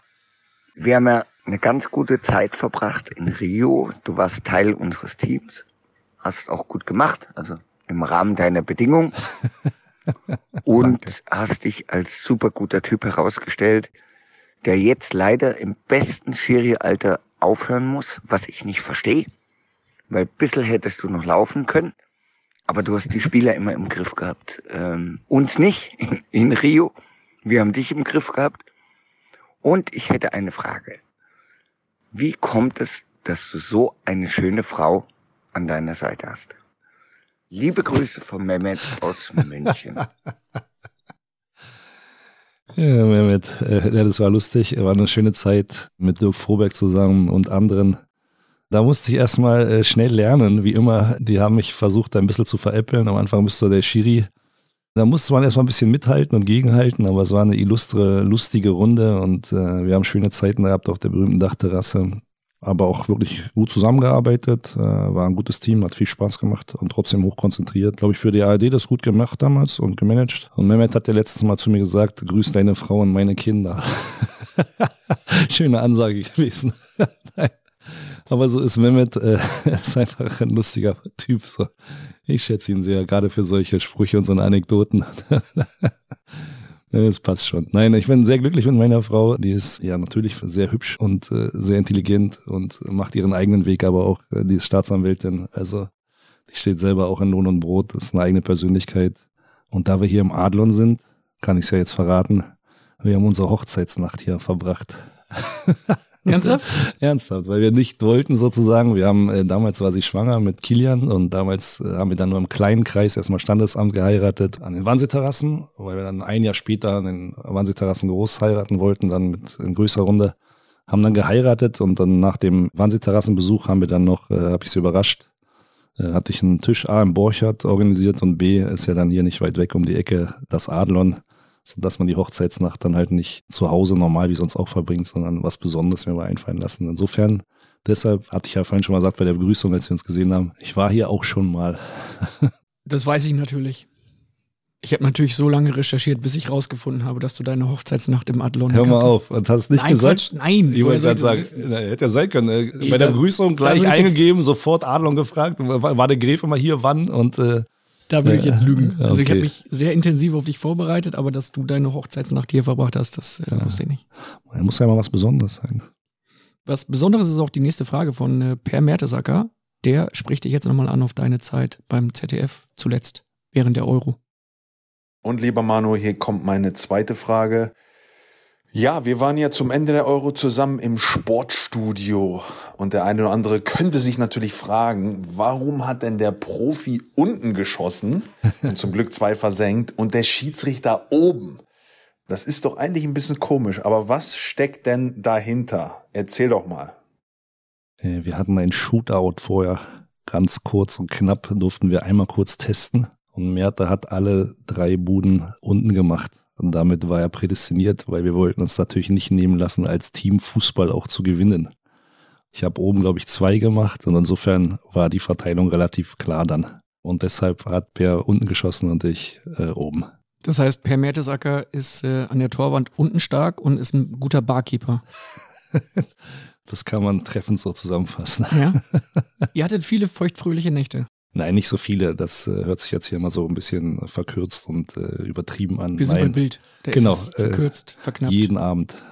nein, nein, es waren wirklich drei, vier lustige Abende, aber ansonsten waren wir einfach ganz normal essen zusammen. Aber haben eine schöne Zeit gehabt, viel ausgetauscht, viel über Fußball geredet. Viele Dinge kannten sie halt nicht aus diesem Verband, weil sie immer nur die Spielerseiten kannten und die DFB-Nationalmannschaftsseite. Spannend mal so die andere Seite vom Verband kennenzulernen. Umgekehrt fand ich viele Bereiche aus dem Fußball sehr spannend. Habe auch Chris Berater kennengelernt, auch ein äh, lustiger Typ. Nee, also es waren gute Leute am Tisch äh, so und äh, haben wir uns gut unterhalten und gut verstanden und nee, die haben mich auch wirklich von Anfang an sofort äh, ganz entspannt aufgenommen. Hätte ja sein können, okay, der Schiri oder so. Nee, es war eine schöne Zeit, muss man nicht sagen. Wer weiß, vielleicht der WM 22 wieder. Dazu passt die Frage von Steffen Baumgart. Meine zweite Frage wäre, wirst du auch einer von den ganz geilen Experten, die ich jedes Mal im Fernsehen sehe? Die Betonung liegt auf ganz ja, geil. Ja, ja, genau. Da sehe ich schon die Vorliebe und die Vorfreude. Ist zumindest im Bereich des Möglichen. Ja. Ich führe ja noch ein paar Gespräche so über die Zukunft. Allerdings muss ich auch sagen, ich war jetzt vier Wochen für die Euro da in Mainz. Wir waren jetzt zwei Wochen im Urlaub. So viel Zeit war gar nicht, sag Saisonende. Insofern äh, sind wir noch mitten dabei. Und ja, was ich ja sagte, so ich habe irgendwie Lust auf Fußball in anderer Funktion dann und da kann ich mir einiges vorstellen und ZDF hat sicherlich viel Spaß gemacht und für die WM bietet es sich ja förmlich an, weil ich glaube, so insgesamt waren alle so zufrieden und Chris und Per haben das ja überragend gemacht mit Jochen Breyer zusammen und auch Katrin Müller-Hohenstein und den verschiedenen Gästen auch aus allen Ländern. Das fand ich ein tolles Sendungskonzept, tolle Mischung. Hat mir viel Spaß gemacht. ZDF ist ein bisschen familiärer als ARD. ARD ist ein bisschen größer durch die ganzen Rundfunkanstalten, aber es war ein, ein gutes Team. Aber auch äh, 14 in Brasilien war das eine tolle Sache, überhaupt die Chance bekommen zu haben. Ich wollte ja eigentlich nie mehr groß noch so Turniere oder Spiele bei anderen Events anschauen, weil ich ja selber noch mittendrin war. Aber das war schon mal ein Turnier, was ich noch mal sehen wollte. Also mal nach Südamerika zum Fußball, Brasilien und dann den DFB-Nationalmannschaft da zu verfolgen. Und dann durch Zufall hat sich damals ergeben. Manchmal ergeben sich die besten Geschichten in der Kneipe saßen wir in der gleichen Gaststätte, die berühmte Straßenbahn in Berlin. Das äh, guter Laden, weil die sozusagen zu siebt äh, das managen und die ganzen Trinkgelder gehen an soziale Projekte. Und wie so eine Art Kommune noch aus den 70er Jahren verwirtschaften die nur so, dass sie keinen Gewinn machen und davon leben können. Und da war ich manchmal so nach dem Fußballtraining mit Freunden und da saßen einmal auch die RBB-Jungs so. Und da war durch Zufall dann aber auch mal als Gast Galley. Und der fragte mich dann so wenige Wochen vor der WM, Manu, Ein Kollege was, vom RBB? Ein Kollege vom RBB. Ja, MDR war, MDR. ich. MDR. Was machst du eigentlich zur WM? Sag ich so, naja, ich fahre darüber, so ab dem dritten Vorrundenspiel. Dann hat er gesagt, na, willst du nicht vielleicht für die ARD arbeiten? So, und da habe ich gesagt, na, richtig arbeiten und fest geht nicht, weil ich bin ja noch Schiri und schon gar nicht vor der Kamera. Aber da habe ich mich damals dann mit dem Thomas Werle, dem Chef, getroffen vom SWR. Die sind ja für die WM verantwortlich. War ein toller Abend, schönes Gespräch. Am liebsten hätte ich, glaube ich, vor der Kamera auch gehabt, ging aber nicht, weil klar, ich war noch aktiv und dann muss man ehrlich sagen, so hat mir das aber sehr viel Spaß gemacht und so kam sozusagen aus so einem Gaststättenbesuch der Einsatz dann ab dem dritten Vorrundenspiel in Brasilien zustande. Und die wollten dann sogar so weit gehen, dass sie gesagt haben, ja, aber die ersten beiden Vorrundenspiele, wenigstens von Deutschland, kannst du die dann aus Berlin machen. Und dann kam wirklich ein Techniker zu uns nach Hause, der uns geschaltet hat von Berlin nach Baden-Baden nach Brasilien. So dass ich dann mit den Kommentatoren, wenigstens bei den Deutschlandspielen, direkt verbunden war. Da saß ich dann also auf meinem Sofa und habe mit den Jungs in Brasilien, den Kommentatoren, äh, zusammengearbeitet. Das war schon auch eine ganz lustige Situation und ab dem dritten Vorrundenspiel waren wir dann wirklich vor Ort und das war schon ein cooles Ereignis. Wie geht's denn jetzt konkret weiter mit dir? Du hast in Teil 1 schon mal anklingen lassen, du kannst dir vorstellen, vielleicht für einen Bundesligisten als Schiri-Coach, als Schiri-Berater zu arbeiten? Also ich bin ja nun mal noch einer Firma tätig als Geschäftsführer. Ich habe noch verschiedene andere Aufgaben von früher noch, die ich sozusagen mit den vier Kindern äh, und so genug zu tun, so dass ja früher meine Woche eben sieben Tage Arbeit und Verpflichtungen bedeutete. Es ist schön auch wie andere jetzt nur vielleicht fünf Tage Arbeit zu haben und mal ein Wochenende auch frei. Und ich stehe so vor der grundsätzlichen Frage, fahre ich jetzt mal ein bisschen runter, auch was so mit 47 auch mal normal wäre, dass man nicht immer noch Vollgas gibt. Manchmal muss ich auch mal mich an mein Alter dann doch erinnern. Man kann ja nicht immer im sechsten Gang fahren, Vollgaslast sozusagen, sondern müsste irgendwie auch mal gucken, dass das zusammenpasst. Und insofern kann es sein, dass ich nichts im Fußball mache, aber es kann auch sein, dass ich zum Fußball zurückkomme, aber dann in anderer Funktion. So. Und diese Gespräche, die führe ich halt gerade und die sind halt sehr interessant, sehr vielversprechend zum Teil. Manche fände ich wirklich auch faszinierend, so, manche Aufgaben. Welche Aufgaben findest du denn besonders faszinierend?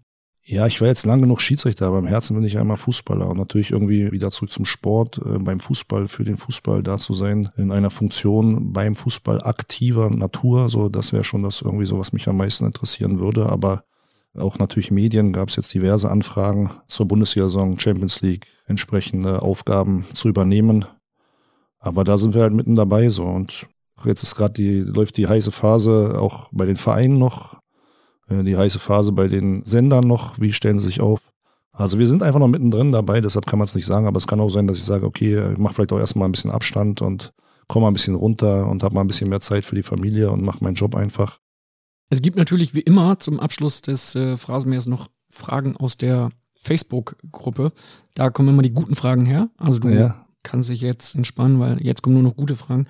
Die erste lautet, Hattest du manchmal das Bedürfnis, einem Spieler, der theatralisch am Boden liegt, zu sagen, steh auf, stell dich nicht so an?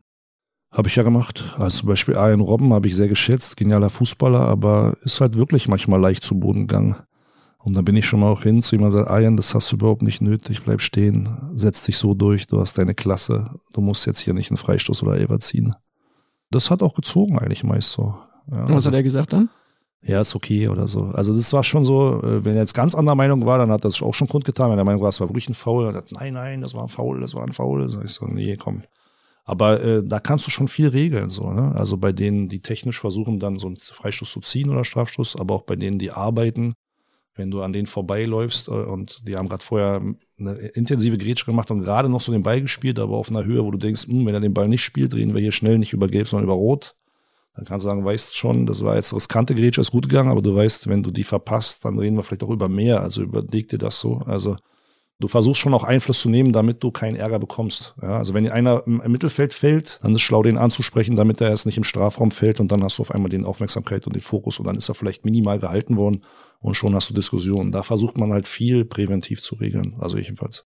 Hast du das gelernt, diese äh, Form der Kommunikation, auch diese Form der Körpersprache, die dich ja so beliebt gemacht hat in der Bundesliga? Na gut, vielleicht durch mein Sportstudium. Natürlich, dass ich äh, irgendwie Bewegungswissenschaften, Trainingswissenschaften, Ich habe mich vier Semester mit Fußball auseinandergesetzt, in Theorie und Praxis, also wirklich spielen, aber auch die ganze Theorie, wie bei einer Trainerausbildung. Da fiel ja dann der B-Schein fast schon von alleine ab. So, okay, man musste zwar noch im Verband eine Prüfungslehre machen, aber ich habe damals auch mit einem, glaube ich, der Zweitliga gespielt hat. Ich glaube, der hatte 14 Punkte, ich habe 13 Punkte gemacht. So, ich habe mich sehr intensiv mit Fußball beschäftigt in allen Facetten. Und das finde ich halt spannend. Ich habe irgendwie selber gespielt, ich habe einen Schiri-Schein gemacht, einen Trainerschein gemacht und jetzt die Medienseite kennengelernt.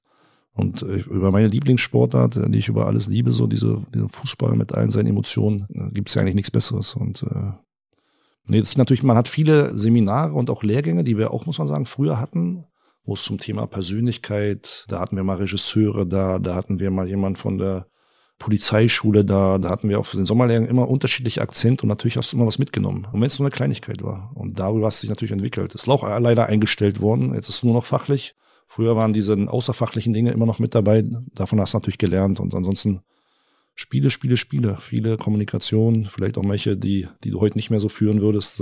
Was wäre das? Ja, ich habe zu Airbus mal einen Spruch gemacht, da hat mich Ralf Gründisch letztes dran erinnert, wusste ich gar nicht mehr. Der hat dann richtig im St. Pauli-Training leiden müssen, weil der kam an, ey Mann, was pfeifst du heute für eine Scheiße? So, und da habe ich gesagt, ey, das, was du jetzt spielst, spiele ich noch nachts um drei besoffen. So, Hast du als Schiri gesagt? ich als Schiri zu ihm gesagt. Das war natürlich irgendwie des Guten zu viel, da war ich aber noch jünger, das würde ich heute niemals so sagen, aber das war aufgestachelte Atmosphäre, ist, da bin ich dann doch auch mal der Fußballer gewesen, so. Da ist mir so ein emotionaler Spruch rausgerutscht äh, und äh, Ralf hat mich daran erinnert, aber er meinte so, Ebbers musste danach ziemlich leiden, weil immer, wenn er eine Bude verpasst hatte im Training oder sonst was, ich so, ja, Grefe hätte den nachts um drei besoffen noch gemacht. Und komischerweise hatte ich aber nie wieder Probleme mit Ebbers und ich wusste auch gar nicht mehr, weil da hat sich dann nicht traut, was zu sagen, weil beim nächsten Mal also das war so eine Geschichte, äh, da muss ich eigentlich im Nachhinein entschuldigen, weil der Spruch geht nicht. Er ist natürlich klassenbesser als ich. Aber ich bin dann auch dann kurz Zeit später hingegangen und das macht man immer so, wenn man auch mal so ein bisschen kontert, dass man drei Minuten später wieder hingeht und sagt, ey, sorry, war nicht so gemeint, aber du weißt auch, nervt ein bisschen, wenn du jetzt immer ankommst, so, ne? Also, ja, okay, ist okay. Also, wenn du sie, du kannst sie mitnehmen, du kannst viel präventiv regeln, aber irgendwann musst du auch mal Grenzen ziehen und vielleicht in jungen Jahren vielleicht auch mal ein bisschen äh, über der Strenge oder über dem Normalmaß der Sachlichkeit dann musst du sie zumindest danach wieder abholen und sagen, ja, tut mir leid, war nicht so gemeint. Mario Gomez hast du auch mal einen Spruch gedrückt, ne? Weiß ich nicht, jetzt kommt wahrscheinlich das nächste. So. Also das geht in die gleiche Richtung, ja, doch, das habe ich mal gelesen, stimmt, das ging in die gleiche Richtung. Aber den kannte ich halt auch gut aus vielen Spielen. Und dann, wenn du dich kennst, ist es auch was anderes. Aber etwas kannte ich zwar ein bisschen, aber nicht so gut.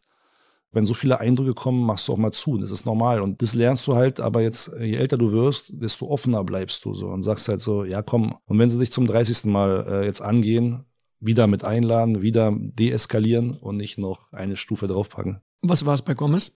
Ging in die gleiche Richtung so. Ey, Manu, was pfeifst du wieder für Scheiße? So. Und er sagt, ja, du spielst auch nicht besser. ja, okay, hast auch recht. Er war einsichtig, so er hat auch recht.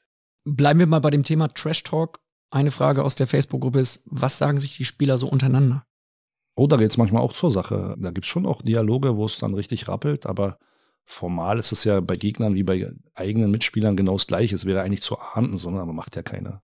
Und ich sag mal jetzt mit diesem, was weiß für eine Scheiße, ist schon auch so das Derbeste, so was ich in den letzten Jahren so mal gehört habe. Meistens kommen sie einfach ganz normal an. Man denkt, die maulen richtig, aber meistens kommen sie auch einfach an, ey, das ist doch kein Foul, kann nicht sein, vorhin hast du das nicht gepfiffen, jetzt das. Das war keine Ecke. Es ist eigentlich viel normaler, als sich viele vorstellen in der Bundesliga.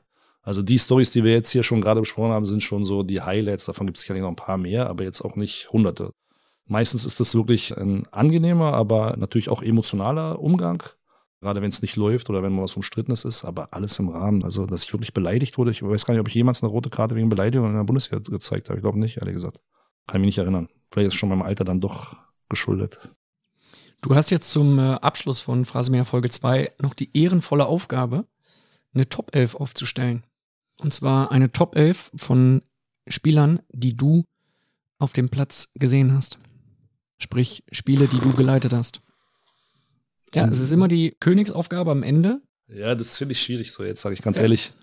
Das haben schon viele gesagt. Dann nehme ich halt Spieler von Benghazi gegen Benghazi oder von aus Saudi-Arabien, die kennt keiner. Nein, Spaß beiseite, so ist jetzt auch schwer. Nach 20 Jahren würdest du ja unterschiedliche Typen miteinander vergleichen aus unterschiedlichen Zeiten. Das muss man sagen. Viele ja. denken ja immer so, Bundesligaspieler sind so unglaublich lange dabei, aber die wenigsten, sag ich immer so, schaffen länger als sechs, sieben Jahre, außer jetzt von den Topvereinen oder wie ein äh, Neuer oder ein Hummels oder ein, weiß ich nicht, ein Müller. Manuel Hermann Gerland hat eine Top 11 aufgestellt. Kalle Rummenigge hat eine Top 11 aufgestellt. Ja, aber die sind ja auch äh, Fußballer, Profis und die sollen das auch machen. Das ist dann deren Bereich und deren Metier so. Und dann würden mir hinterher noch welche einfallen. So, Kannst du doch alles machen. Ich muss sonst hier hupen. die, die Top 11 musst du aufstellen, das ist Pflicht. Ich finde das unfair. Also wie sollst du zum Beispiel Neuer und Kahn vergleichen? Kahn war ein überragender Torhüter, Neuer ist ein überragender Torhüter. Okay, vielleicht besser, vielleicht nicht besser. Steht mir das zu, als Nicht-Torwart-Experte das zu beurteilen? Nein. Es geht ja nur um deinen Eindruck als. Ja, das ist ja immer so, dann hast du immer den letzten Eindruck. Den, der ist dann prägend und dann nimmst du halt die Mannschaft so aus den letzten Jahren so. Stell doch mal eine Mannschaft auf, die du gerne spielen sehen würdest.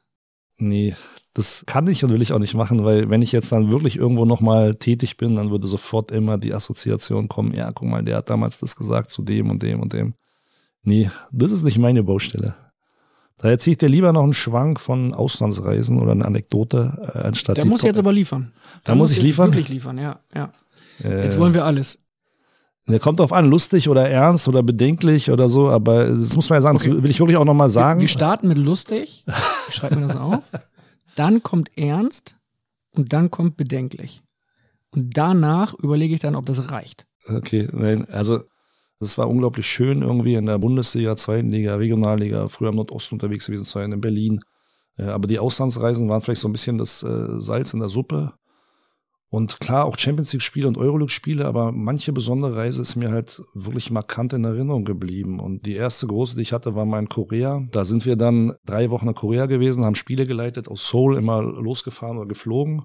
Und da sind wir mal nach Busan gefahren und kamen dann so zeitig an, dass wir aber noch nachmittags ruhen konnten. Ne? Und wir kennen das ja bei uns auch, dann wird halt ein Hotel gebucht und dann hat man, weiß ich nicht, also Adlon wie jetzt hier nicht, aber gute Hotels und ich bin mit den beiden koreanischen Assistenten und dem vierten Offiziellen auf einmal auf so einen Hinterhofparkplatz gefahren, durch drei hintere Gassen gegangen, drei komische Treppen aufwärts. Dann kamen wir in den Zimmern an und dann sagt er, hier ist dein Schlüssel und ich mach so das Zimmer auf. War das ein Herzchenbett und da lief erstmal ein Porno auf dem, auf dem Fernseher. Da war das ein Stundenhotel in Busan. Das war unser, das war unser, unser Nachmittagsruhehotel. Und äh, Ruhe war nicht zu denken aufgrund der Nachbargeräusche. Aber es ist wohl in Korea so üblich, das war ein ganz normales Hotel. Aber da die Koreaner nicht so allzu früh ausziehen, sondern erst wenn sie mit Ausbildung und Studium fertig sind, nutzen die dann solche Hotels. Hast du dich reingelegt für, ins Bett? Für, für Nachmittag. Ich muss sagen, ich habe mich so reingelegt, wie ich da auch angezogen war.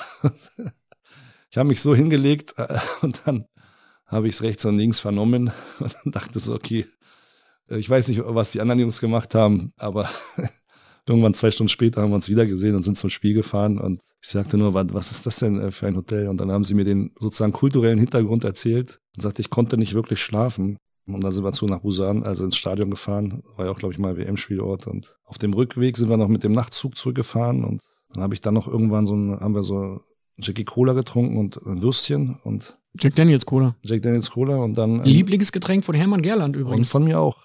ja? Ja, und Wollen dann. wir Jack Daniels Cola trinken gleich, ne? können wir gerne machen. Oh, Und das dann machen wir. Äh, sind wir zurückgefahren und dann habe ich so eine Packung aufgerissen, so Plastik, also Würstchen und gegessen und die Assistenten grinsten die ganze Zeit so und lachten und irgendwann nach so nach, nach einer Minute fragte ich so, was ist denn so? Und dann sagten die so, ja, warum isst du denn das Würstchen mit Plastik? Weil die hatten zwei Verpackungen. Ich dachte, das ist nur eine etwas dickere Pelle. War, ja, genau, danke. Das war mega peinlich. Das sind so Sachen aus Busan, werde ich nie, werde ich nie vergessen. Damit hätten wir jetzt aus den Kategorien lustig, ernst und bedenklich Alles erfüllt. bedenklich schon mal abgehakt. Ja, und das war jedenfalls so Reise nach Busan. Also das war auch eine schöne Zeit. Und ich hatte ja mal die, das Vergnügen, nach Libyen reisen zu dürfen, als Gaddafi noch da im Amt war. Und dann bekommt man ja normalerweise mal so ein paar Tage vorher dann so eine Einladung. Auf einmal kamen so sieben Seiten per Fax in arabischer Schrift. Nur die Namen waren halt in unserer Schrift.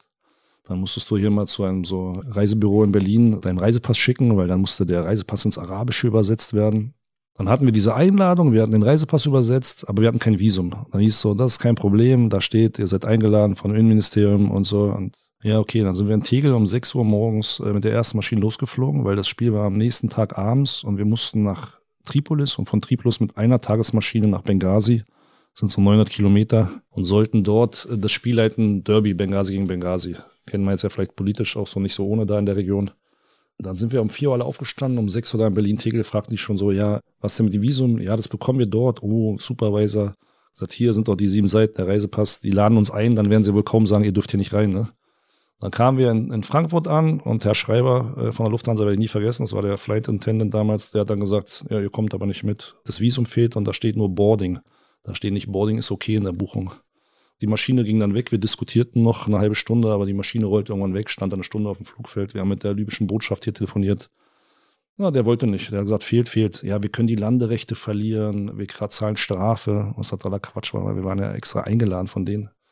Dadurch war aber diese Maschine weg. Wir sollten über Tunesien, Algerien mit dem Bus über die Grenze. Ich gesagt, also ich mache wirklich vieles mit, so, aber die wollten unbedingt, dass wir kommen. Hab ich gesagt, aber wenn ich irgendwo an der libysch-sonstigen Grenze stehe und sage, ich bin der Schiri für ein Spiel in Benghazi, da sagen die auch, hm, ist klar.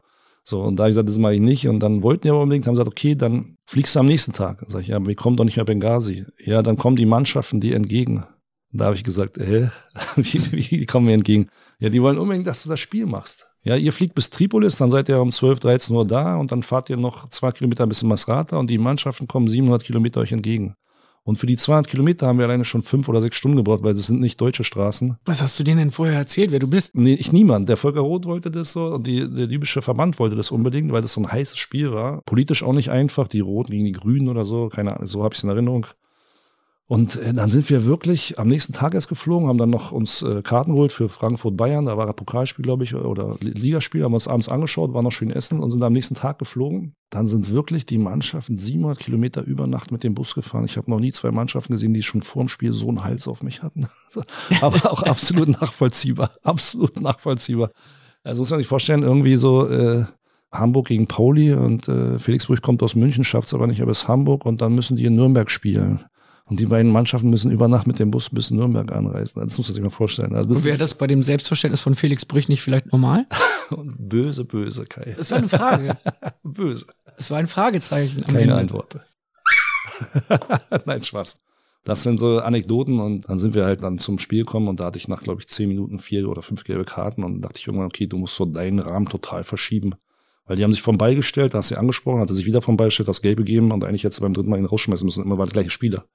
Da habe ich immer gedacht, okay, die haben hier nicht den Anspruch, äh, so wie du in Europa zu pfeifen und zu leiten, die machen es halt, dann ignorierst halt.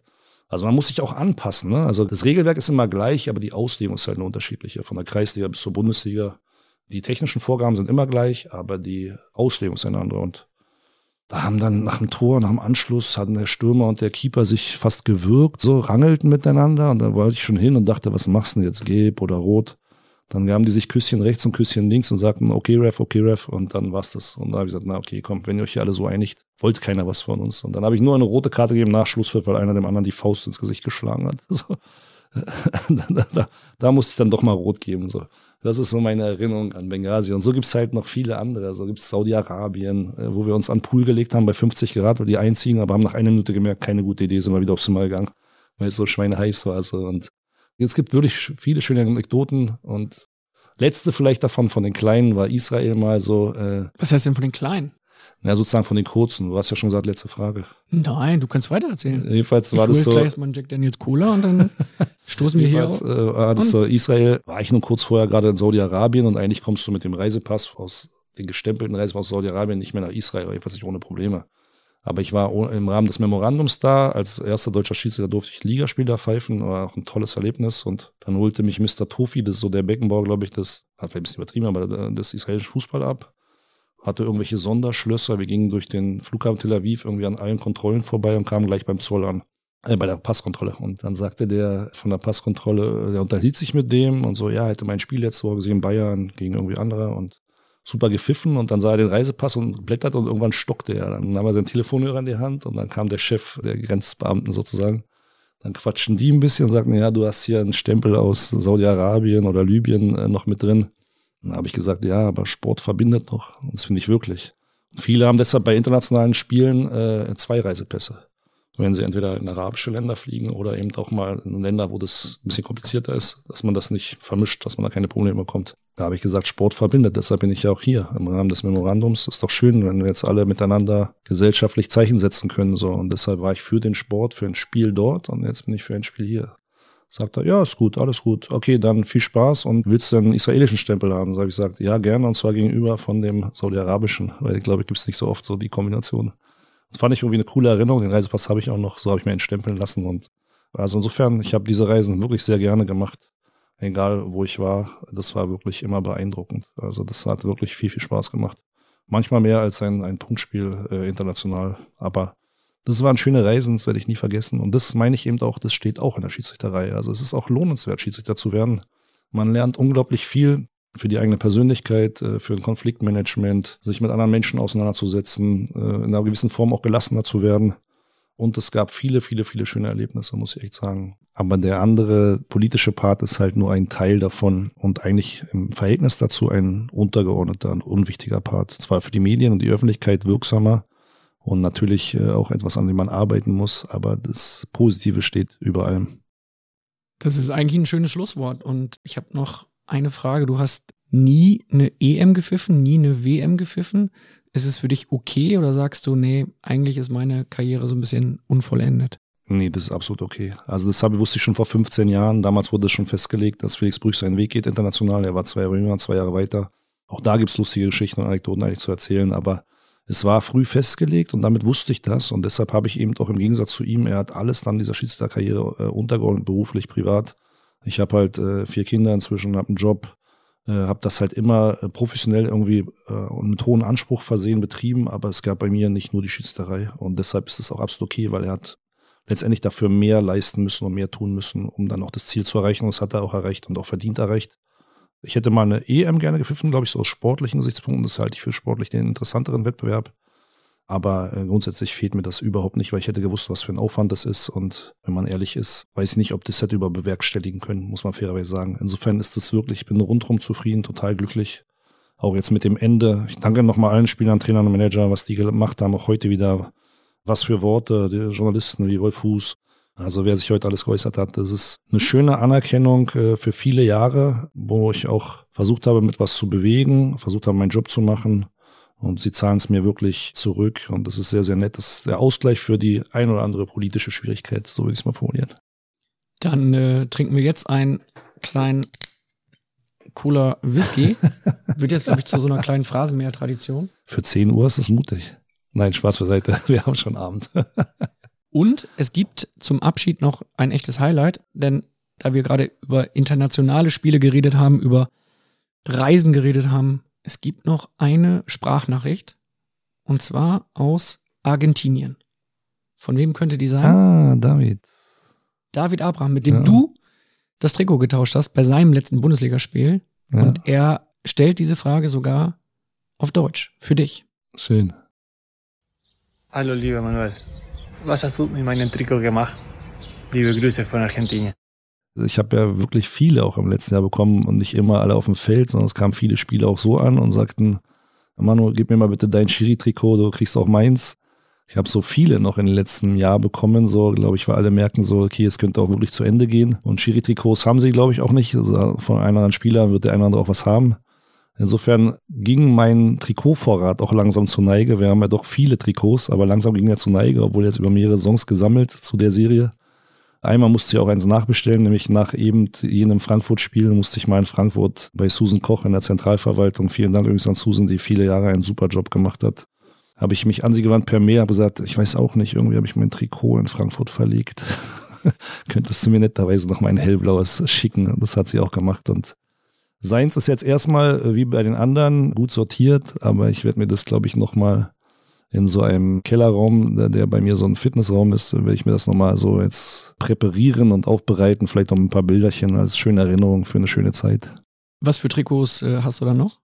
Viele, ja, wirklich viele. Also es kam eigentlich in jedem Spiel jemand. Es gab sogar Spieler, die noch ein Autogramm von mir haben wollten und, äh, und gelb-rote Karten und so. Nein, keine Namen. Was in der Kabine besprochen wird, bleibt auch in der Kabine. Und das war eine nette Anerkennung und schöne Zeit und bin ihnen sehr zu Dank verpflichtet für viele schöne Jahre und äh, viele schöne Erlebnisse und jetzt eben auch für die Äußerungen, die sie alle getätigt haben, inklusive heute. So, es war schon ein außergewöhnlicher Support was in der Kabine gesprochen wird, bleibt in der Kabine. So ein bisschen Schiedsrichter ist immer noch in dir, ne? Ein bisschen zu viel eigentlich. Nee, das ist schon auch Fußballer-Kodex, ne?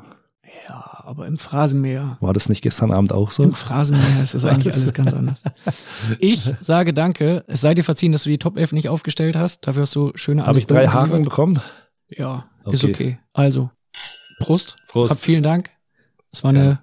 tolle Produktion. Alles Gute für deine Zukunft. Ich bin sicher, wir werden noch voneinander hören. Danke. Danke, Manuel Griefe. Dankeschön. Schmeckt. Das ist echt ein geiler Typ, dieser Manuel Gräfe, oder? Ich fand's unfassbar. Mir hat's total viel Spaß gemacht.